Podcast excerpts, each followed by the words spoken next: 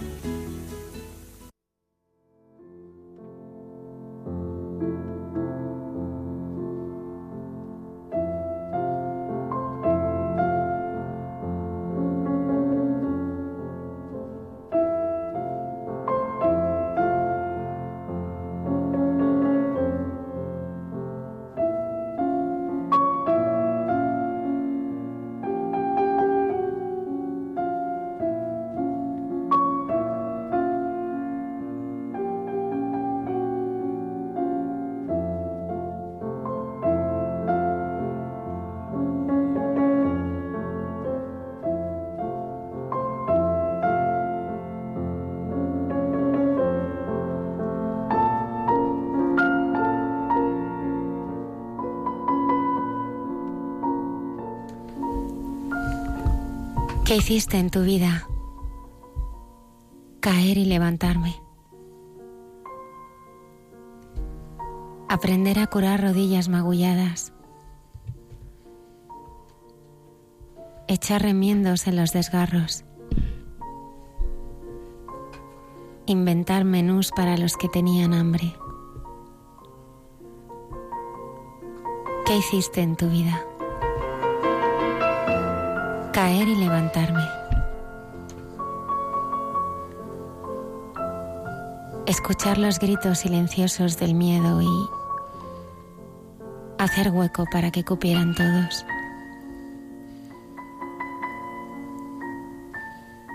Sumar y multiplicar la alegría de diario.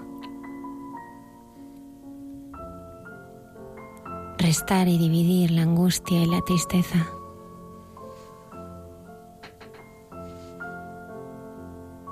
¿Qué hice en mi vida? Abrir puertas.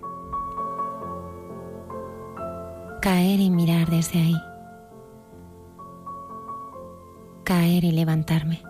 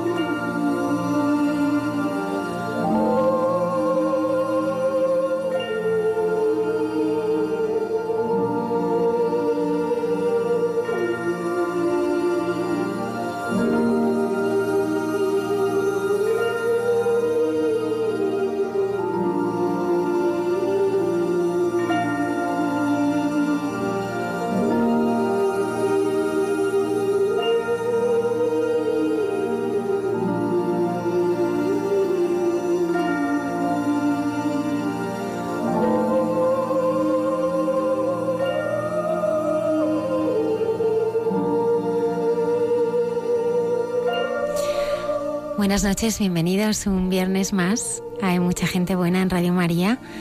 Esta noche con un invitado de excepción, eh, con Maggi Pibernat, sacerdote, eh, maravilloso guía, mágico guía de Tierra Santa, capellán del Hospital Ramón y Cajal y muchas más cosas que esta noche nos va a descubrir.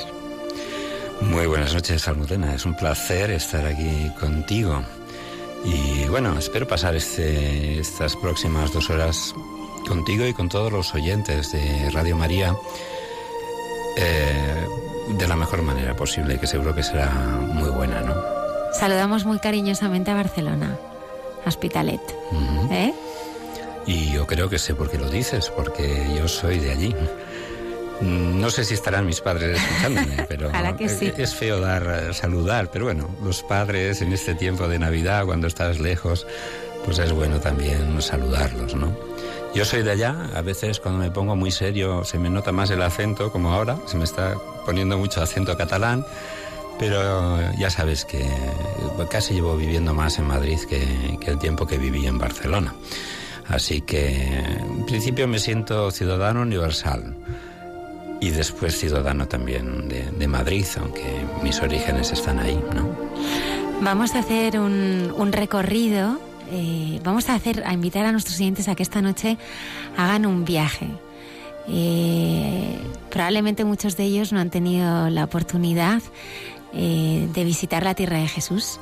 Así que esta noche les vamos a invitar a que, a que se vengan con nosotros, a que tomen ese vuelo Madrid-Tel Aviv y, emprendan un viaje que les va a cambiar la vida.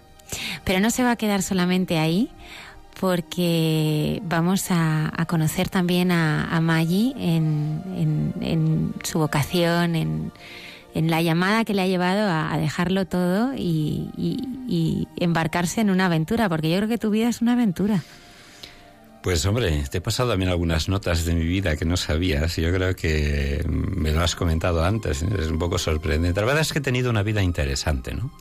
Y tampoco he tenido oportunidad de, de compartirla demasiado y no con tanta gente. Bueno, contigo, que estás aquí enfrente de mí, y con tanta gente que está detrás de estos micrófonos. Hombre, me has presentado como una persona muy, muy especial o excepcional. Yo creo que no, soy una persona normal que ha tratado de vivir con coherencia su vida y que a lo largo de ella pues han ido surgiendo cosas y retos y situaciones que la han hecho muy interesante. Pero yo creo que a mucha gente también le pasa eso. Maggi, sabes que Radio María lo hacemos voluntarios y estamos en un momento muy importante del año y es nuestra campaña de Navidad. Por eso me gustaría compartir con todos los siguientes este mensaje.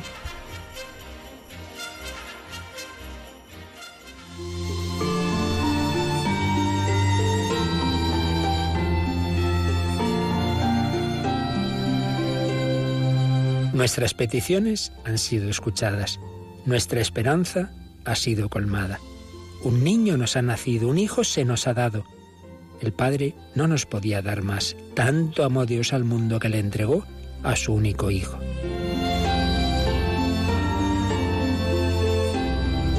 Radio María transmite esa buena noticia que el ángel anunció a los pastores.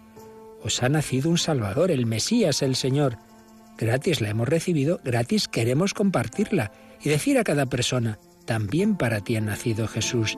Es tu Salvador, te quiere sacar de tu desesperanza, de tu tristeza, de tus esclavitudes, de tu egoísmo, de tus situaciones de muerte.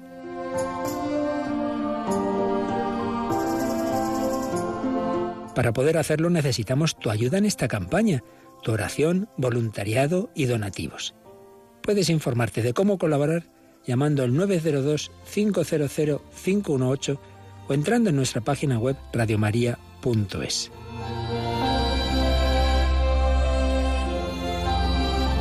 Así podremos llegar a todos los hombres y decirles de corazón, feliz Navidad.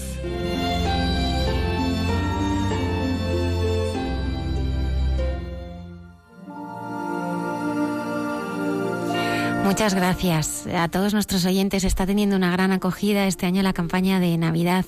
Nosotros, como ya saben muchos de ustedes, somos voluntarios, nos mueve el amor y vivimos de la providencia. Eh, de la providencia y, les agradecemos sobre todo su oración, porque sin su oración eh, no tendríamos fuerza para, construir eh, este proyecto de evangelización que es Radio María.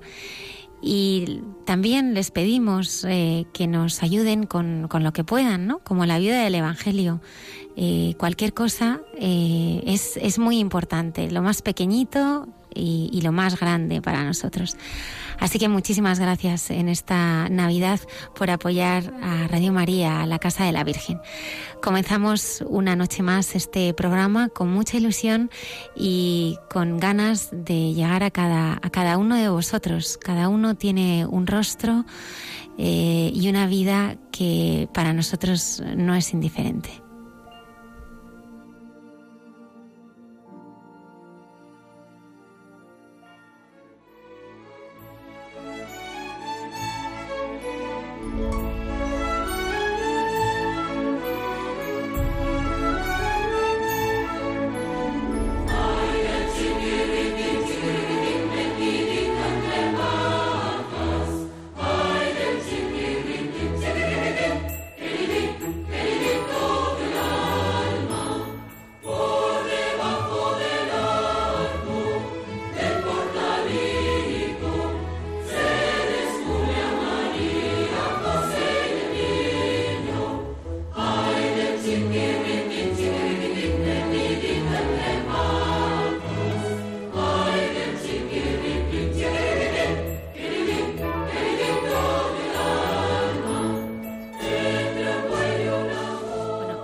¿Cómo canta el, coro de la JMJ que le estábamos escuchando? Maye estuvo en el concierto esta Navidad.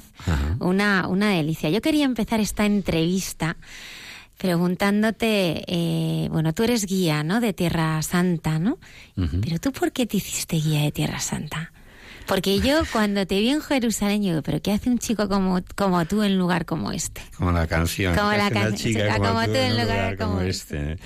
Bueno, pues eh, la, verdad es que fue, eh, como muchas cosas que me han sucedido en la vida que parecen, pueden parecer extraordinarias, fue una pura casualidad. yo siempre tenía reparos a ir a Tierra Santa, porque digo, lo que nos vamos a encontrar allí no va a tener nada que ver con... Y al revés, probablemente lo que yo reciba de allí sea una contra... O sea, eh, eh, o sea en vez de, ayudarme a vivir la fe, me, me, dificulte la fe, ¿no? Pues todos los temas de, de vendedores, de, objetos religiosos y demás. No quería ir. Y había en la diócesis de Madrid hubo una persona que ofreció la posibilidad de ir a todos los sacerdotes que quisieran a Tierra Santa y se lo ofreció a un compañero mío que acababa de llegar al hospital. Y al vicario le dije, digo, pero hombre, se lo dije de broma, para, para, meterme con él, pero al vicario le dije, digo, hombre, pero ¿cómo? Eh? Yo que llevo aquí tantos años, no me dices a mí nada y se lo dices a este compañero que acaba de llegar de Uruguay, Miguel. Y me dice todo serio, yo se lo decía de broma, ¿eh? para meterme con él. Y me dice, muy serio, dice, el próximo viaje que hagamos vas a estar en la lista. Resérvate las fechas porque vas a ir. Y efectivamente, fui, fui y me gustó. Hubo un segundo viaje en una parroquia en la que yo estaba y, también fue muy transformador, incluso de la parroquia, ¿no? yo vi que aquello no era una cosa comercial de vender recuerdos y tal, sino que había algo más. Eh, e, ese lugar tiene un alma especial, ¿no?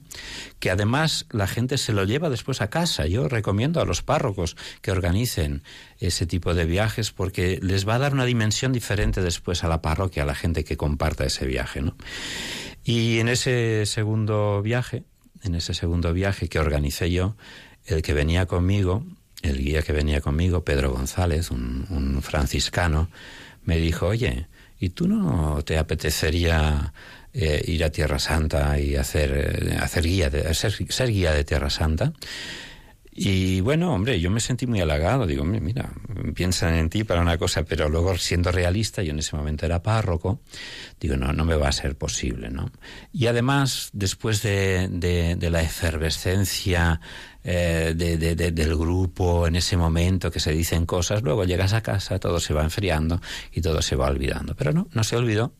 Y cuando hubo una, el primer encuentro de formación allí, me invitaron ahí, digo, pero no, puedo ir, que estamos en la parroquia, además y, iba a ser, iba a ser el, el, el, miércoles de ceniza, iba a empezar la cuaresma, yo soy el párroco, no me puedo marchar. No, no, tú no te preocupes, tú, yo te hago todas las misas que, tú dime lo que quieres que te haga, pero tú vete. Digo, bueno, lo, lo, lo, lo comentaré con mi compañero, lo comenté, y bueno, todo se fue abriendo, las puertas se fueron abriendo. Y así empecé a prepararme y después empecé a, hacer viajes a Tierra Santa con, con, grupos, con grupos cristianos. Y yo creo que ya voy llegando al 30 viaje que he hecho hace dos semanas, o sea que... Maggi, ¿qué te, ¿qué te ha aportado? ¿no? O sea, a mí me parece que Jerusalén es esa ciudad de, de sentimientos. Es, es todo respira, es, es, es no sé, te traspasa. Es, es una es una ciudad, ¿no? Y Tierra Santa, ¿no? Todos aquellos lugares parece que tienen vida y, a ti personalmente, ¿qué, qué te aporta? Bueno, a, mí me ha aportado, eh, me permite llevar a gente, llevar a gente y que allí esa gente, no por mí, sino por el lugar o por las cosas que, van sucediendo, se encuentren con Dios. Lo que me aporta es, ya que después vamos a hablar de mi vocación, aporta eh, un, sentido, es una tarea pastoral para mí. Eh, y, veo que la gente no queda nunca indiferente. Hay muchos tipos de viajes que se pueden hacer. Tú vas a una agencia y te dan unos folletos para ir aquí y allá. Eh, incluso hay algunos que son también de, índole religiosa. Por ejemplo, cuando se hacían y se hacen todavía, bueno, ahora menos, pero los viajes a, a Turquía, siguiendo un poco las huellas de, de San Pablo, y he hecho un par de ellos también, ¿no? Ninguno es comparable con el viaje a Tierra Santa. Si alguien lo ha hecho, sabrá por qué lo digo. Porque llega de otra manera. Eh, se dice, algún papa lo, ha comentado también, lo ha hecho suyo, que, que Tierra Santa es el cuarto evangelio y como tal te habla, ¿no? Y a, y a, nadie le deja indiferente, a nadie le deja indiferente. Me tienes que contar algunas de las anécdotas, porque después de todos estos viajes de grupos, conociendo a gente tan diferente, algunas anécdotas o alguna anécdota, ¿no? De personas que has conocido, de cosas que te hayan tocado. Bueno, a mí, a mí las anécdotas me vienen un poco sobre la marcha, según voy hablando o, pensando, pero bueno, eh, en esa misma línea que os decía, no, todo el mundo viene por lo mismo. Hay mucha gente que, que viene un poco como yo fui la primera vez, por compromiso, por, a lo mejor por haber metido la pata. Recuerdo una chica, Elena, que venía con sus padres y que me confesó que sus padres ella se había comprometido a ir una vez al año mm, de turismo a algún sitio, ¿no? Y, entonces, pues una vez fueron a un sitio, otra vez fueron a otro, y un año los padres le dijeron, oye, queremos ir a Tierra Santa. Dice, ¿cómo a Tierra Santa? Estaba fuera de sus planes, no se imaginaba que iban a salir por ahí. Y bueno, pero se, vio en la obligación de ir porque se había comprometido. Y vinieron. Al principio estaba un poco distante, un poco, poco, crítica, y yo creo que tampoco, mm, porque a mí no me gusta tampoco que la gente se sienta obligada, pues no, no, no, no estaba, no, venía a las misas que, que veníamos celebrando, ¿no? Pero poco a poco se fue integrando. A mitad del viaje le dije, oye Elena, ¿qué tal? ¿Cómo lo llevas? ¿Te, te va gustando esto? Digo, mira, me da la sensación de que tú vas a volver. Dice, mira, es verdad, me está gustando un montón. Pero hombre, tanto como volver, bueno. Total, llegamos acá, eso fue como, como en mayo más o menos. Llegamos, nos dimos, o sea, estuvimos en contacto y de repente me llega un mensaje de Elena, dice, oye, ¿hay posibilidad de hacer algún voluntariado en, en Jerusalén? yo me puedo pagar el viaje, pero bueno, a cambio del trabajo, pues eh, alojamiento y manutención. ¿Habría posibilidad? Estoy buscando a ver la manera. ¿Y para cuándo? Para septiembre. O sea, fijaros no tardó nada. cómo no tardó nada, no tardó nada. Luego al final creo que no pudo ser por otros motivos, pero quedó ese gusanillo. La gente, eh, sobre todo Jerusalén y Tierra Santa en general, es un lugar que, que tiene algo especial vamos a decir magia, pero, pero, pero algo especial tiene y habla a la gente que realiza esos recorridos. Bueno, estamos en Navidad. Eh, invitamos a nuestros oyentes a que muchos de ellos cierren los ojos y se embarquen con nosotros en este viaje y nos gustaría comenzar el recorrido esta noche por Tierra Santa en Belén porque estamos, estamos en Navidad. Para ambientar este momento, eh, vamos a escuchar este audio.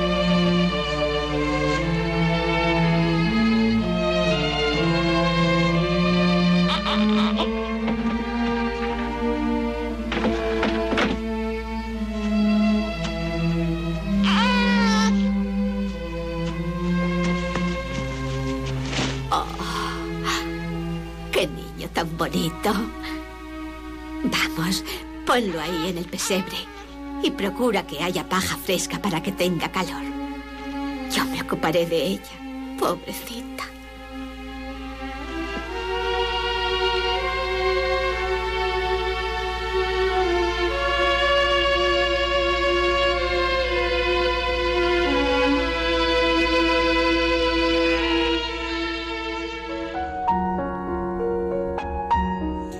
Es un fragmento del momento del nacimiento de Jesús, de la película eh, Jesús de Nazaret. Y yo quería preguntarte cómo, cómo se vive la Navidad en Belén y si nieva en Belén. bueno, la Navidad, yo, yo, tengo el privilegio, este año he ido cuatro veces, celebramos la Navidad el día que vamos a Belén. Incluso hay algún guía que lleva hasta turrones, aunque sea en pleno agosto. Tenemos esa posibilidad eh, al hacer la peregrinación, ¿no? En la última, la, la, última vez que estuve, que fue hace dos semanas en el Puente de la Inmaculada, además tuvimos la suerte y el privilegio, puesto que dormíamos en, en la Casanova de Belén, de celebrar la Eucaristía en la cueva es decir, con tranquilidad, disfrutando del momento. Los que han estado muchas veces, han hecho la cola, han visto que han tenido que pasar rápido, rápido por la cueva. Nosotros tuvimos ese privilegio que tiene también a cambio la, pega de que hay que levantarse muy pronto, a las cuatro y media, para estar a las cinco celebrando la Eucaristía. Es un, es un, un, momento mágico, ¿no? Eh, y entonces, bueno, cuando ves películas y demás y dices, bueno, o, o lees el Evangelio, pero no hay que ir a películas, hay que leer el Evangelio, ¿no? te encuentras con esa realidad y la puedes ver, la puedes tocar, la puedes palpar, la puedes sentir y la gente eh, no queda indiferente tampoco ante, ante, ese, ante ese lugar, ¿no? Me preguntaba si nieva en Belén y es una buena pregunta, ¿eh? Me ha hecho usted una buena pregunta. Pues eh, hay que tener en cuenta que Belén es el límite entre el, el, oeste, que es más fértil, que da al Mediterráneo, y el este, ¿Lo estoy diciendo bien? Sí. Y el, a ver, eh, entre el, eh, eh, no, el este es hacia el Mar Muerto, es el desierto, y el oeste es, es decir, está en medio. Está alto también, por lo tanto hay días que hace frío y por las noches, incluso en verano, hay que llevarse la chaquetilla. Y nevar, pues sí nieva, el año pasado, sin ir más lejos, en la zona, Belén, Jerusalén, nevó y como no están muy preparados para eso, me imagino que tuvieron que cortar todas las carreteras y no pudieron moverse. Es decir, que cuando ponemos nieve en el Belén, lo podemos poner, aunque sea en el límite casi, al comienzo casi del desierto de Judea. ¿Y es una cueva o en una pasada, la Catalima? bueno, eh, lo, que visitamos es una cueva, porque donde nació Jesús era una cueva. Cuando en nuestros belenes representamos la, la posada, donde iban buscando una posada, esa es una traducción que hizo San Jerónimo de una palabra griega que es la palabra catálima. La catálima no es un edificio aparte, un hotel, como los que ahora nos podemos imaginar, una posada, aunque sea más humilde. La catálima es la parte donde las familias eh, de la época en ese lugar vivían. La casa tenía la, parte donde se vivía, donde se hacía todo, donde se comía, donde se dormía, donde se cocinaba, un, área que era... Y, luego más adentro, en, las cuevas más adentro, estaban eh, pues los, los animales que además daban calor a, los habitantes de, esa, de esas cuevas, ¿no?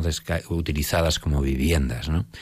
La catálima es ese espacio común en el que la gente vive, duerme, come, la sala de estar, sala multiusos. Eh, estaba lleno porque habían ido muchos a inscribirse y la Virgen María necesitaba un espacio de intimidad. Y en ese espacio de intimidad no lo podía tener con tanta gente, sobre todo para dar a luz, ¿no? ¿Y qué pensaron? Pues vamos a, como no había sitio en la Catánima, estaba lleno de gente, la habitual y a lo mejor más porque iban a inscribirse en el censo, dijeron, pasa donde están los animales, que está más privado, vas a tener más calor, los animales dan calor, y vas a tener más intimidad para que el niño nazca. Y por eso nace en un pesebre, no en la catálima, mal traducida por San Jerónimo como posada. ¿Y los belenes se venden con muro o no? Me llamó la atención eh, hace dos, dos, veces cuando fui eh, en octubre, me parece que fue, que en una de, los, una de las tiendas observé que había un Belén en el que tenía representado el actual muro y los reyes se quedaban detrás del muro. Los reyes magos no podían llegar a encontrarse con el niño porque había un muro de cemento, todo representado en madera de olivo, como suelen hacer allí, y, realmente era impresionante, porque refleja eh, mucho la realidad de, aquel lugar, ¿no? La, la, realidad que están viviendo allí, ¿no? Si hubiera habido muros, no hubiera sido posible que llegaran los Reyes Magos, a lo mejor tampoco que subieran los pastores, los muros no son buenos, los muros hay, hay, que, hay que quitarlos, hay que tratar de quitarlos y, y el niño que ha nacido, que viene a traer la paz, debe tratar, también tratar de ayudar a que eh, los hombres seamos más hermanos y nos entendamos mejor. ¿no? Eh, Bansky es eh, muy conocido en Jerusalén por sus por sus pintadas y ahora lo has leído, ¿Lo has eh, leído sí, el otro sí, día. ha salido, ha salido que, que la última la ha hecho en la Gruta de la Leche. Hay que explicar a nuestros oyentes qué es esta gruta, ¿no? Bueno, la Gruta de la Leche es un lugar que está muy cerquita también, es un paseíto de de la Gruta de la Natividad y bueno, cuenta un poco la leyenda que allí fue la Virgen María, pues salía como las madres salen con los niños a que les dé un poco el sol, no sé si con carrito, pues no sé si había carritos en aquella época, y de repente pues el niño se pone a llorar y pide, porque tiene hambre y, y pide de mamar, ¿no? Y entonces pues la Virgen pues se, se prepara para darle y cuenta la leyenda que cayó una gota sobre una roca y la roca se volvió blanca, ¿no? Y entonces, pues desde entonces, bueno, hay gente que también da, mmm, piensa que pueden tener, puede tener propiedades milagrosas, ¿no? Y hay testimonios de gente que con esa, raspando un poquito de esa piedra blanca, pues ha conseguido, pues las madres que no podían tener hijos, tenerlos, etcétera. Bueno, esas, esas cosas ya habría que ver, ¿no? Pero, pero ahí queda un poco la anécdota y ahí es donde también a veces cuando nos da tiempo, si nos da tiempo, aunque no esté en el programa, pues a mucha gente le, me gusta llevarles, ¿no? Pues también es una cosa como una anécdota como, como agradable. Ivansky, pues eh, ahí es donde escribió o inscribió un mensaje de Navidad, ¿no? Tiene varias cosas por allá, ¿eh? Que decía Peace of Earth, terms, terms and conditions apply. Paz en la tierra, sujeta a términos y condiciones. Bueno, lo que no podemos olvidar es que Jesús ha nacido, Dios ha venido al mundo para que haya paz en la tierra sin términos ni condiciones, una paz incondicional. Maggi, una de las cosas que, que más eh, impresiona ¿no? en Belén es, es la puerta de la Natividad. Menudo fastidio, ¿verdad? Que, te, que tengas que entrar casi tan agachadito, ¿por qué será? Tan, tan, te tienes que hacer tan pequeñito. Fíjate que era una puerta grande. La, Basílica Justiniana era una puerta grande que se ve todavía. Después vinieron los, los cruzados y la hicieron un poco más pequeña y se ve todavía el arco apuntado. Pero ya en tiempos de los, de los turcos, como entraban a caballo para profanar el templo, los responsables dijeron, vamos a hacer una puerta que no puedan entrar con caballos.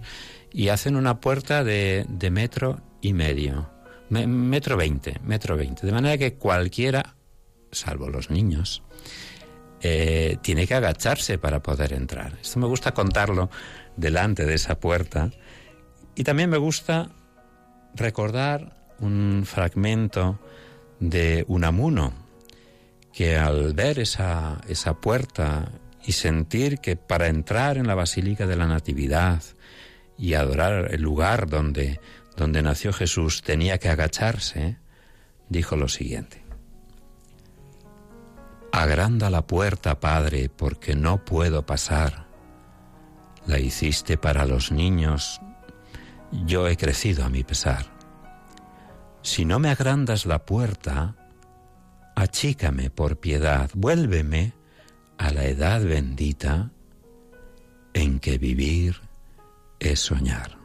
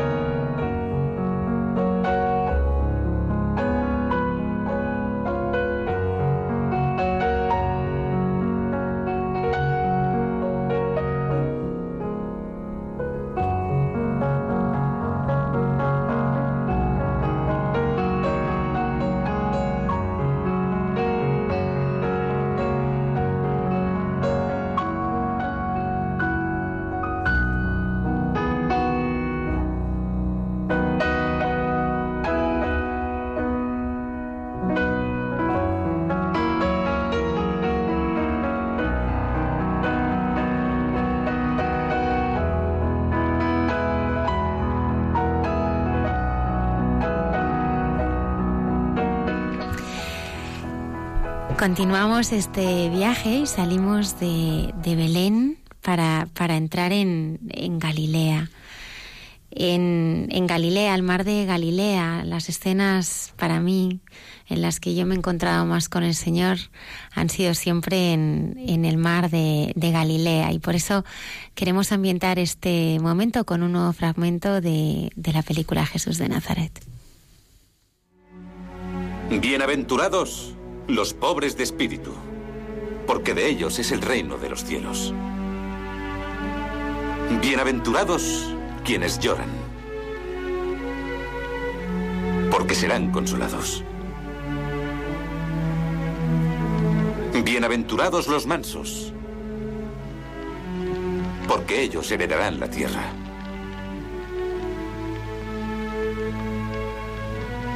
Bienaventurados los que tienen hambre y sed de justicia, porque serán saciados.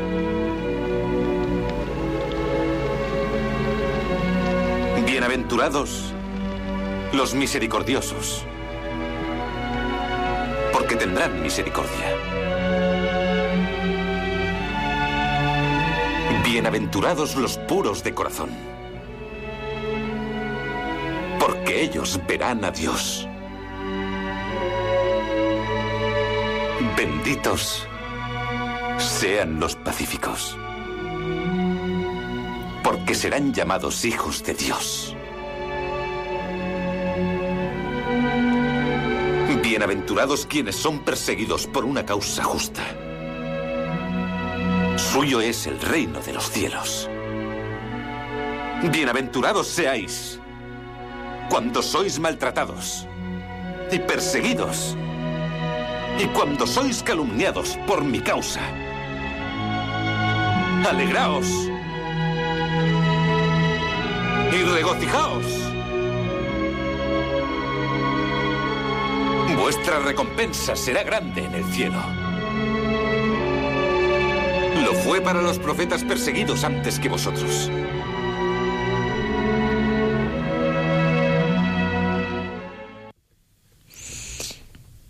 Maggi, ¿dónde suceden las bienaventuranzas? Pues suceden junto al lago de Galilea. Yo ahora, escuchando estas palabras, no, no, recuerdo bien las imágenes de la, de la, película, pero sí recuerdo el lugar donde nosotros conmemoramos eso, en esa pequeña iglesia que hay sobre el monte, y sentir eh, el aire cálido, húmedo, escuchar los sonidos de la naturaleza, los pájaros que están eh, por allí pues cantando, eh, ver pues que, que hay zonas de, de, bastante verde, ¿no? Los sonidos, los olores, te transporta a esa realidad, aunque no sea una película. Cuando, cuando estás allí lo ves. Desde, desde ese lugar pues que conmemora eh, ese discurso de las bienaventuranzas, que fue el comienzo de todo, ¿no? comenzó en Nazaret, después nació en Belén, pero ya el, trabajo serio empieza en el monte de las bienaventuranzas, cuando Jesús les propone eh, cuál es su plan, ¿no? cuál es su proyecto. Y había mucha gente escuchándole, ¿no? Y estaban allí, y estaban allí donde nosotros también, pues, eh, podemos estar y, lo vivimos y lo recordamos y lo volvemos a sentir una vez más, ¿no? ¿Qué cosas suceden junto al lago? Pues mira, prácticamente toda la, vida pública de Jesús se desarrolla eh, en el entorno del, del lago. Mm, son pocas las cosas que suceden en Nazaret, algunas sí suceden también en Jerusalén, por supuesto, pero el grueso de la predicación, de la evangelización, sucede en torno al lago, ¿no? Eh, en la ciudad de, de, de Cafarnaúm, eh, básicamente, ¿no? Era, era ahí, era ahí donde él estaba situado y bueno, pues ahí hay un montón de, de, de referencias en el Evangelio de, curaciones, de predicaciones, de cuando está en la sinagoga, eh, etcétera. Y luego, junto a, a y ya dentro del lago, pues también hay muchos episodios, ¿no? Porque no olvidemos que los primeros discípulos eran pescadores y los convertirán en pescadores de hombres. Pero eran pescadores en un, en un origen, ¿no? Por tanto, con una vida muy ligada también a ese lago. Y Jesús andará en barca y, y, cuando no anda en barca anda sobre el lago en aquel milagro que luego tendrá toda su significación, pero andará por el lago y, y, calmará las tormentas que a veces se producen, porque allí parece que está todo muy tranquilo, es un lago cerrado, de agua dulce, todo muy tranquilo, pero algunas veces, y yo eso también lo he vivido, eh, aquello se embravece un poco, ¿no? Hombre, no, a mí no me llegó a dar miedo, pero sí que vi que el agua entraba en la barca cuando, cuando andábamos eh, haciendo la, la, visita, ¿no? Tuvo que ser una visita especial. Y, y, más cosas que sucedieron, porque una vez, eso ya es cosa, es anécdota, es anécdota, ¿no? Una vez, eh, pues cuando íbamos a subir a la barca, el grupo, cada grupo hace un recorrido, eh, se, nos dijeron, y, oye, nos importa que vengan estas tres personas, tres, cuatro personas, no, no recuerdo si eran tres o cuatro. Eh, y eran dos chavales que parece ser que vivían en Tel Aviv y que estaban enseñando para la televisión pues cuál era su vida allí. Era, no sé si eran madrileños por el mundo o españoles por el mundo. Y ahí nos sacaron, ¿sabéis que les gusta mucho sacar aquello de que, que todo el mundo grite madrileños por el mundo? Y lo sacan en la cámara. Pues allí estábamos nosotros. Ahí estaba allí mi grupo. quedasteis inmortalizados. Así que... Pero ¿por qué es importante eh, Galilea? ¿Por qué es importante eh, pues cada uno de, los lugares, Nazaret, Taor, Cana? Hombre, habría que ir viendo precisamente cada uno de ellos, ¿no? Eh, ya te digo, lo, más importante es porque el grueso de la predicación sucede allí.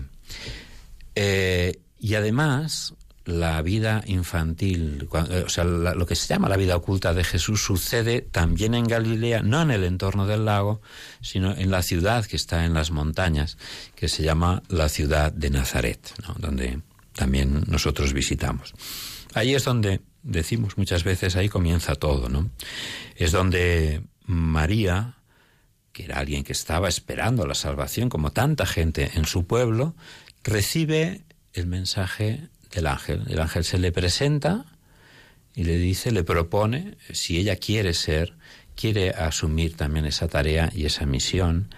Y, hombre, después de un, una pequeña, un pequeño toma y daca, porque como todos los profetas, todos aquellos que reciben una misión, iba a decir recibimos una misión, bueno, reciben una misión de Dios, siempre se ponen reparos. Pero yo, si no seré capaz, pero ¿y cómo va a ser esto? Y cómo siempre, como que, pero al final la fuerza de Dios te invade. Y, y, y desde la libertad María dijo sí. El lugar donde dijo sí, que también es una cueva, pero que está en Nazaret, también lo visitamos. Luego han construido una enorme basílica para acoger a todos los peregrinos, pero la cueva está ahí y el lugar eh, lo podemos sentir, lo, lo, podemos vivir. Esto es lo que sucede también en Nazaret y que los peregrinos visitamos, ¿no? Es eh, especial, ¿no? En todos estos lugares algo que, que, que vosotros siempre hacéis, ¿no? En, en, el grupo y es celebrar la, la Eucaristía.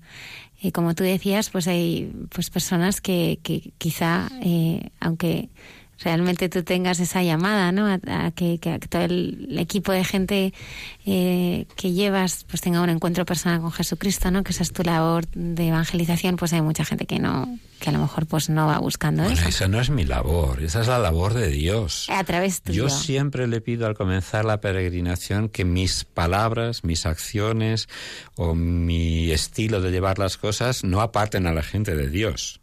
Eso lo pido y además lo digo a veces a los mismos peregrinos. El protagonismo es de Dios siempre, ¿no? Que, que en algunos momentos me puede utilizar para decirle algo a este o al otro o en fin lo que sea. Yo soy un mero instrumento y eso lo tengo muy claro. ¿eh? ¿Qué ha significado, qué significa celebrar ¿no? la misa en, en lugares tan, tan especiales? Bueno, pues en vez de, de, vivirlo en tu parroquia el día de la festividad correspondiente, lo estás celebrando en el lugar en el que sucedió eso. Y las palabras que lees en el Evangelio, que generalmente es en el Evangelio donde suceden todos estos hechos que se recuerdan en cada lugar, las palabras que se leen tienen un significado y una dimensión completamente diferente. Eso es lo bueno, ¿no? Y eso es lo que yo creo que a, gente que a lo mejor no tiene muy claro esto, dice, no, yo prefiero tomarme un zumo de granada, que son muy buenos allí, como tú has podido comprobar, ¿no? Prefiero tomarme un zumo de granada al cabo de dos, tres días que la gente les comenta cómo ha ido la, la Eucaristía, acaban viniendo acaban viniendo, ¿no? Es una cosa respetuosa y les acaba diciendo también algo, porque eh, el lugar es completamente, es, otra cosa, es, un viaje completamente diferente. El, recorrido de, la peregrinación a Tierra Santa eh, termina en, Jerusalén, esa ciudad que presentábamos de, sentimientos y donde eh, se desarrolla la pasión y muerte de nuestro Señor Jesucristo.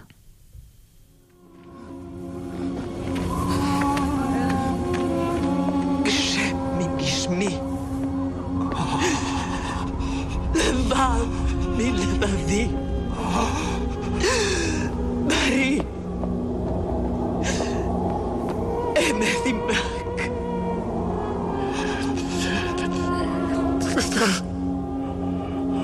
No. Upaki. Johanan. bar.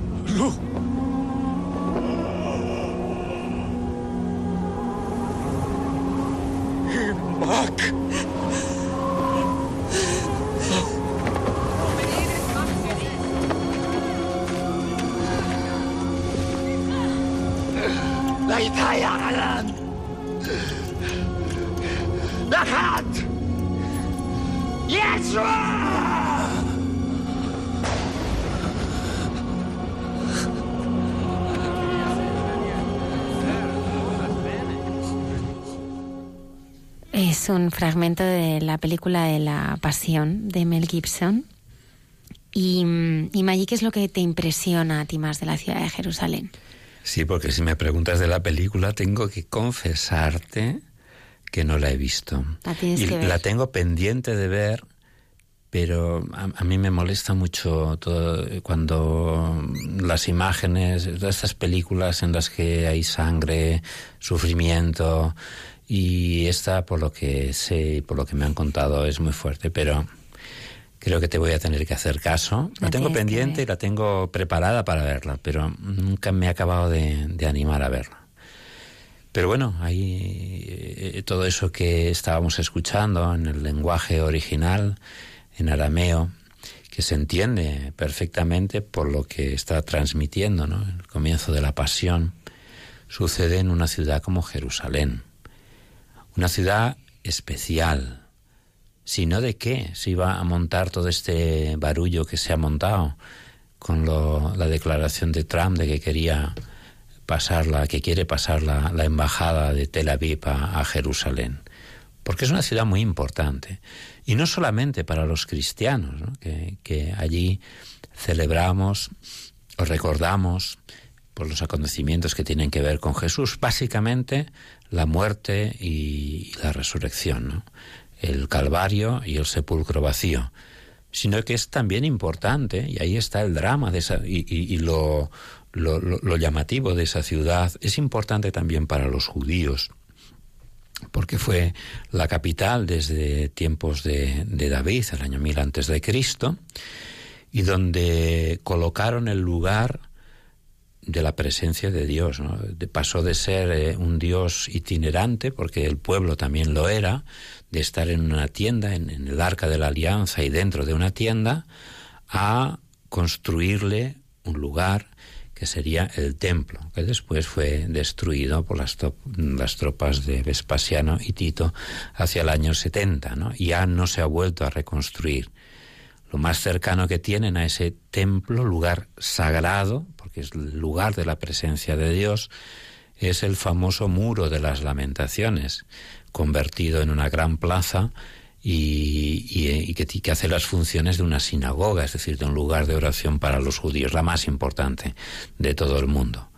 Es por lo tanto una ciudad importante para los católicos, para los cristianos en general, lo es también para los judíos y fíjate tú, también lo es para los musulmanes, las tres grandes religiones del libro, las tres grandes religiones monoteístas, porque desde allí, desde el monte Moria, el lugar donde antiguamente estaba ubicado el templo de Jerusalén, es desde donde Mahoma, subido a un caballo blanco, ascendió a los cielos, ¿no?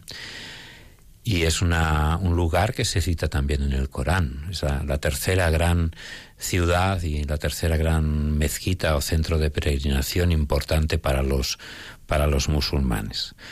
De todo esto que te digo, ya te puedes imaginar los barullos que se montan de vez en cuando, porque es difícil coordinar esas tres religiones y, sus, y los intereses de esas tres religiones, ¿no?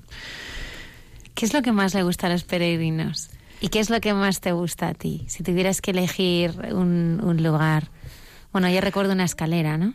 La, ¿Una escalera? Una escalera así de, de, piedra, ¿no? Cuando llevan preso. Ah, sí, así es un sí, lugar. Sí, sí, Ese es el que te llamó, te llamó más la atención. Sí sí, Bueno, visitamos ahí un lugar en, cuando vamos a visitar Galicantu, en el, cual, en el cual hay un trozo, me imagino que te refieres a eso, un trozo de la calzada que construyó Herodes, eh, por tanto una calzada herodiana, por tanto, una calzada que se la utilizaba la gente en tiempos de Jesús y está al descubierto y se ve, hombre, deteriorada con el paso del tiempo.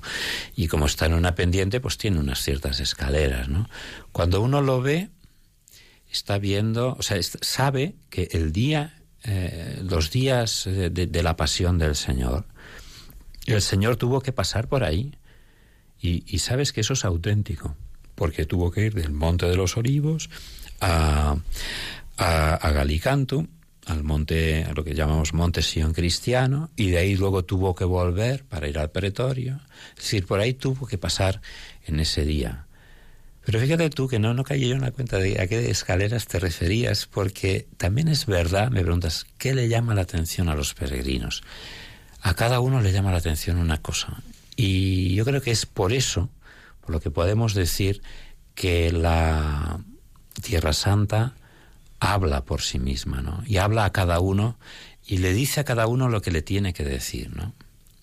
Hombre, me, si me preguntas a mí, pues nos hemos pasado la, la escena, porque a, a, mí es un sitio, en el sitio en el que más me gusta estar, es en el lago de, de, de Galilea. Y hago, en la medida de mis posibilidades y del tiempo que dispongamos, para dejar un rato libre, si puede ser media hora, en Cafarnaum, pero no por el bien de los peregrinos, sino para yo esconderme y estar un ratito rezando junto, junto al lago, ¿no? O sea, ahí esa paz, esa tranquilidad. Sin embargo, mira, también tengo que decirte una cosa, que, que de, Jerusalén, siendo como es una ciudad impresionante y todo, a todo el mundo le, le, encanta, pero el muro de las lamentaciones no me da muy buen rollo no me da muy buen rollo, porque se está expresando siempre como una, como una queja, ya el, el, mismo nombre que le damos nosotros, no como le dan ellos. Ellos lo llaman el Western Wall, nosotros lo llamamos el muro de las lamentaciones, pues eso es un poco, expresa la queja porque no exista el templo y, para, y la petición para que ese templo que no existe, pues se vuelva a construir. Pero en el mismo en el mismo lugar, digamos, más santo al que tengo que llevar obligatoriamente a la gente, que es el Santo Sepulcro. Hablemos del Santo Sepulcro. Ay, el Santo Sepulcro. Que lo han restaurado también. Ah, es verdad, sí, sí. Aquí, no, Tú ya lo viste restaurado, sí. Sí, ¿no? sí, sí, pero estaban las mismas personas. Sí, eso sí. Si lo ves por que estaban custodiándolo. Sí. Sí, no, no, no es atrezzo. Pero cuando, llama cuando... la atención esa mezcla, para explicar un poco a nuestros oyentes, uh -huh. porque la presencia franciscana es, es pequeña, están los, los eh, ortodoxos, eh, uh -huh. hay, bueno, está dividido, ¿no? Todo el Santo Sepulcro en, en los espacios que están custodiando cada uno de las... Bueno, es que si hablábamos de divisiones ya por grandes religiones, ahí también se pone de manifiesto las propias divisiones dentro de, de, de, los propios cristianos, ¿no? Eh, a lo largo de la historia, ¿no? Eso que se, eh, hay que hacer mucho trabajo de ecumenismo, en lo que está volcado yo creo que este Papa, el Papa Francisco, que hace grandes esfuerzos por intentar aproximar ¿no? las posturas. Y, y, bueno, allí se ve de una manera muy clara, ¿no? Tanto por la división de los espacios, el más mínimo espacio está eh, asignado a, la confesión que corresponde, a los católicos por un lado, a los latinos que serían los franciscanos, a los ortodoxos griegos, a los armenios, en fin, y, a diversas otras confesiones que tienen sus intereses. Y eso está establecido eh, ya en tiempos de los turcos por una, una ley que se llama el statu quo el statu quo. Da, la casualidad, yo también como un poco como anécdota, una vez hemos celebrado al lado del Calvario y bueno, la gente está esperando arriba, que lleguemos, hay un pequeño altar, se, se celebra de espaldas a la gente, porque es físicamente es así como está establecido, pero cuando salimos de la sacristía ya revestidos con los ornamentos para celebrar la Eucaristía y un sacristán lleva las pues el cáliz, la patena, en fin, todas las cosas necesarias, tenemos que seguirle estrictamente por donde él pasa, porque si das la vuelta por la columna por otro lado, se puede montar un conflicto tremendo, eso es cierto. Sí, sí, y nos está mm, indicando el camino exacto por donde tenemos que subir hasta el altar y luego por, donde, por el cual tenemos que bajar, ¿no? Porque si no, se puede montar un conflicto muy grande y en, algunos, en algunas ocasiones se ha llegado a las manos por temas que a lo mejor en un momento determinado no están muy claros, sobre todo en, durante la Semana Santa o la Pascua y la mm. intensidad y el número de celebraciones y los diversos intereses de, de los diversos ritos.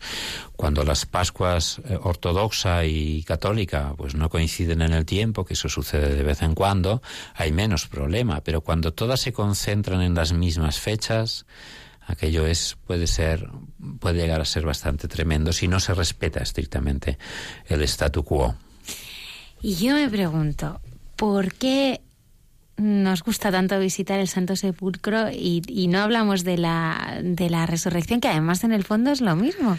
Ay, porque vamos a Sevilla a ver y disfrutamos con las con las eh, imágenes que salen en procesión, cuanto más sanguinolentas mejor.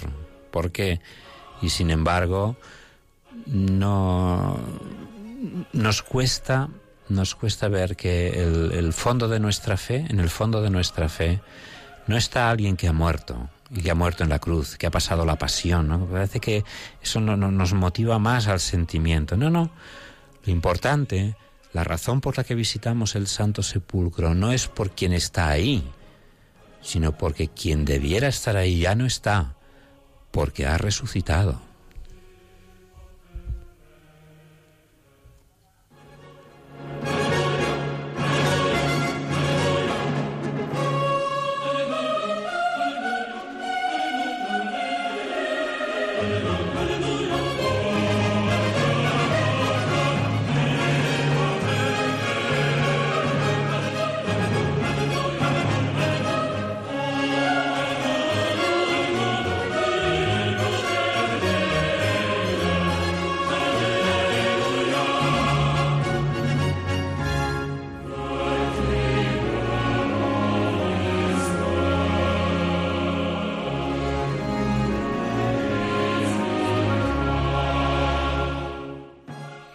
Se cumplen, eh, bueno, hemos terminado esta primera parte eh, de Tierra Santa, ahora ya abordaremos la segunda, ya más personal, con, con Maggi, como recordábamos, eh, sacerdote Maggi Pibernat, que nos va a hablar de su vocación, de su llamada. Se cumplen 25 años de la Cristoteca y tenemos a Cristina Rubio. Buenas noches. Hola, soy Carmen. Carmen, perdona, Carmen Rubio, ¿cómo estás? no te preocupes. Pues estupendamente, fenomenal. Oye, ¿por qué el nombre de la Cristoteca? Además, 25 años. Pues mira, el nombre de la Cristoteca, esto es una adoración que comenzó en la, en el, la Nochevieja del, del 1992 a 1993. Yo eh, era en esta época, estaba, era, estaba en el equipo de la Coordinadora Nacional y regional de la renovación carismática. Y entonces era la responsable del templo, de un templo, el templo de María Reparadora, que estaba en la calle Fomento número 13. Y entonces, pues bueno, el Señor como me puso ahí en el corazón de decirle a, los hermanos, oye, pues como eh, normalmente en esta noche es una noche en que todo el mundo, después de tomar las uvas, tener con la familia, todo el mundo sale a divertirse. ¿Qué os parece si nosotros, el que quiera, libremente, pues nos vamos al templo y eh, pasamos con el Señor la noche, alabándole y adorándole? Y bueno, yo hice esa, esa llamada eh, para la una y cuarto de la madrugada del, del 93. Y eh, fuimos, asistimos a esa, a esa adoración, cinco personas.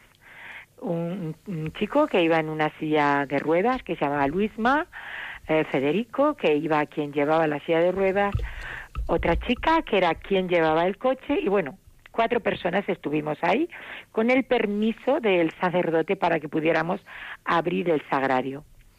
Y bueno, fue una adoración muy, muy, muy, muy especial, muy especial, porque además que hacía un frío espantoso, ese templo era un templo pues muy antiguo, había sido una checa en el tiempo de la guerra, y, y, bueno, pues fue una cosa muy hermosa porque además comenzó también que era un año santo compostelano, o sea, era todo como un gran descubrimiento.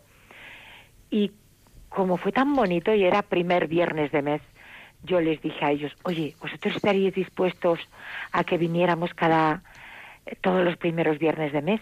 ¿Estaríais dispuestos a que pasáramos una noche así? Y los cuatro dijimos, sí, venimos y a la primera noche de febrero, que era el, la primera, el primer viernes de febrero, pues vino un grupo de, de hermanos de la Renovación Carismática de Toledo con un sacerdote que era muy, muy, muy amante de la, de la adoración.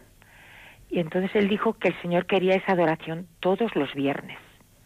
Y yo dije, Dios mío, todos los viernes. Uf, ¿cómo va a ser eso? Digo, oh, esto es para va a ser como lo de la, lo de la encarnación casi, porque aquí porque ha venido el padre Fernando que es muy famoso, pero pero solamente venir aquí, bueno, pues el Señor hizo posible que durante 19 años estuviéramos adorándole al Señor todos los viernes desde las 8 de la tarde hasta las 8 de la mañana de, del, día, del día siguiente, del sábado. Y pero sobre todo, sobre todo, hacíamos siempre el día de, mm, de Nochevieja. Y bueno, ahora celebramos este, este tiempo. ¿Y por qué se llama Cristoteca?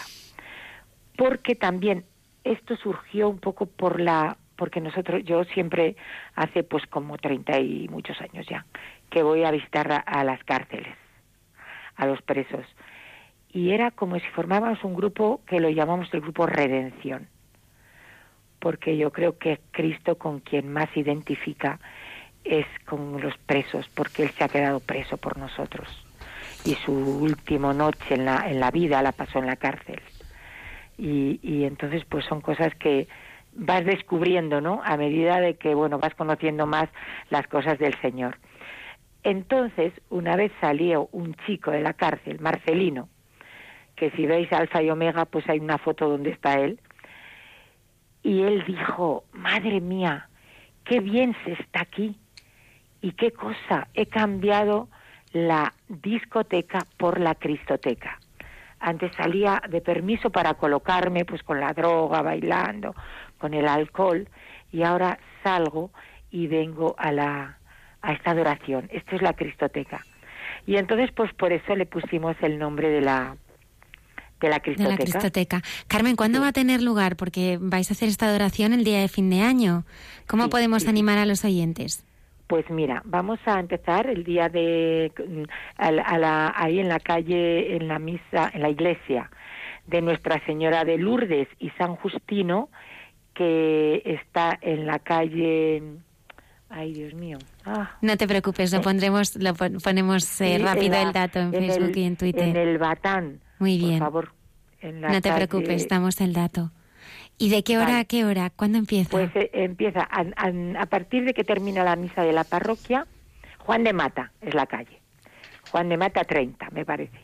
Entonces, eh, a las 8 termina la Eucaristía de la parroquia y ya se pone el Santísimo.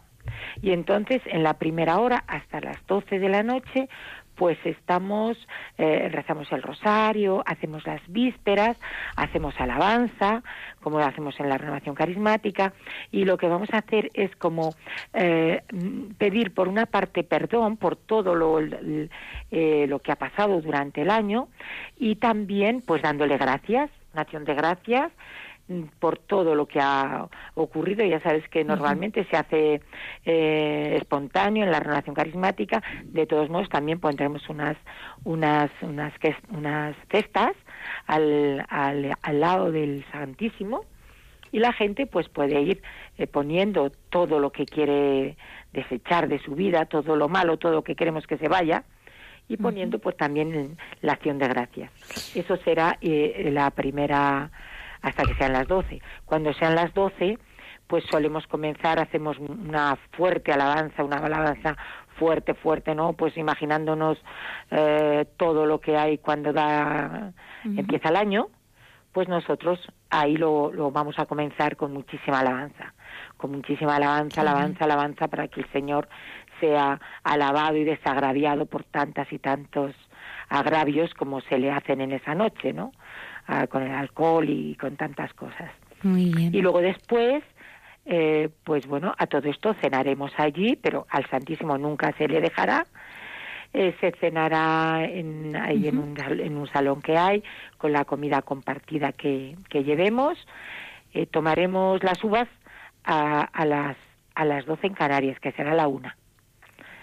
Entonces, nosotros a las 12 estaremos todo el mundo alabándole al Señor con toda nuestra fuerza. Y luego, quien se quiera tomar las uvas, pues nos las tomamos cuando sean la una en Canarias, que serán las, cuando sean las 12 en Canarias, que serán la una eh, con nosotros, ¿no?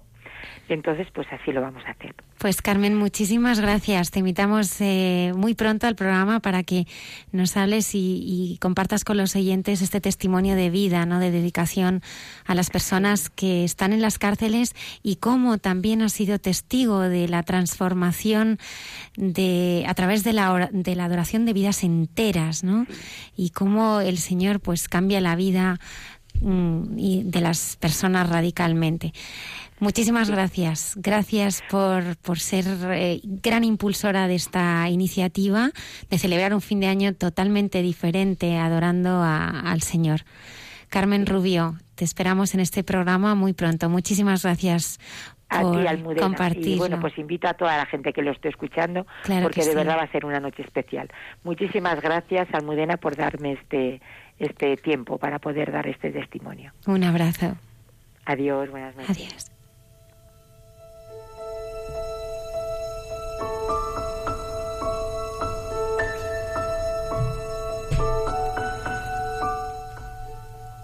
Una mujer estaba agonizando. De pronto tuvo la sensación de que era llevada al cielo y presentada ante el tribunal. ¿Quién eres? dijo una voz. Soy la mujer del alcalde, respondió ella. Te he preguntado quién eres, no con quién estás casada.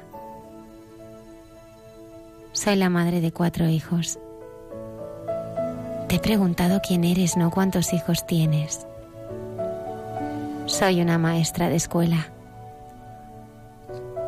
Te he preguntado quién eres, no cuál es tu profesión.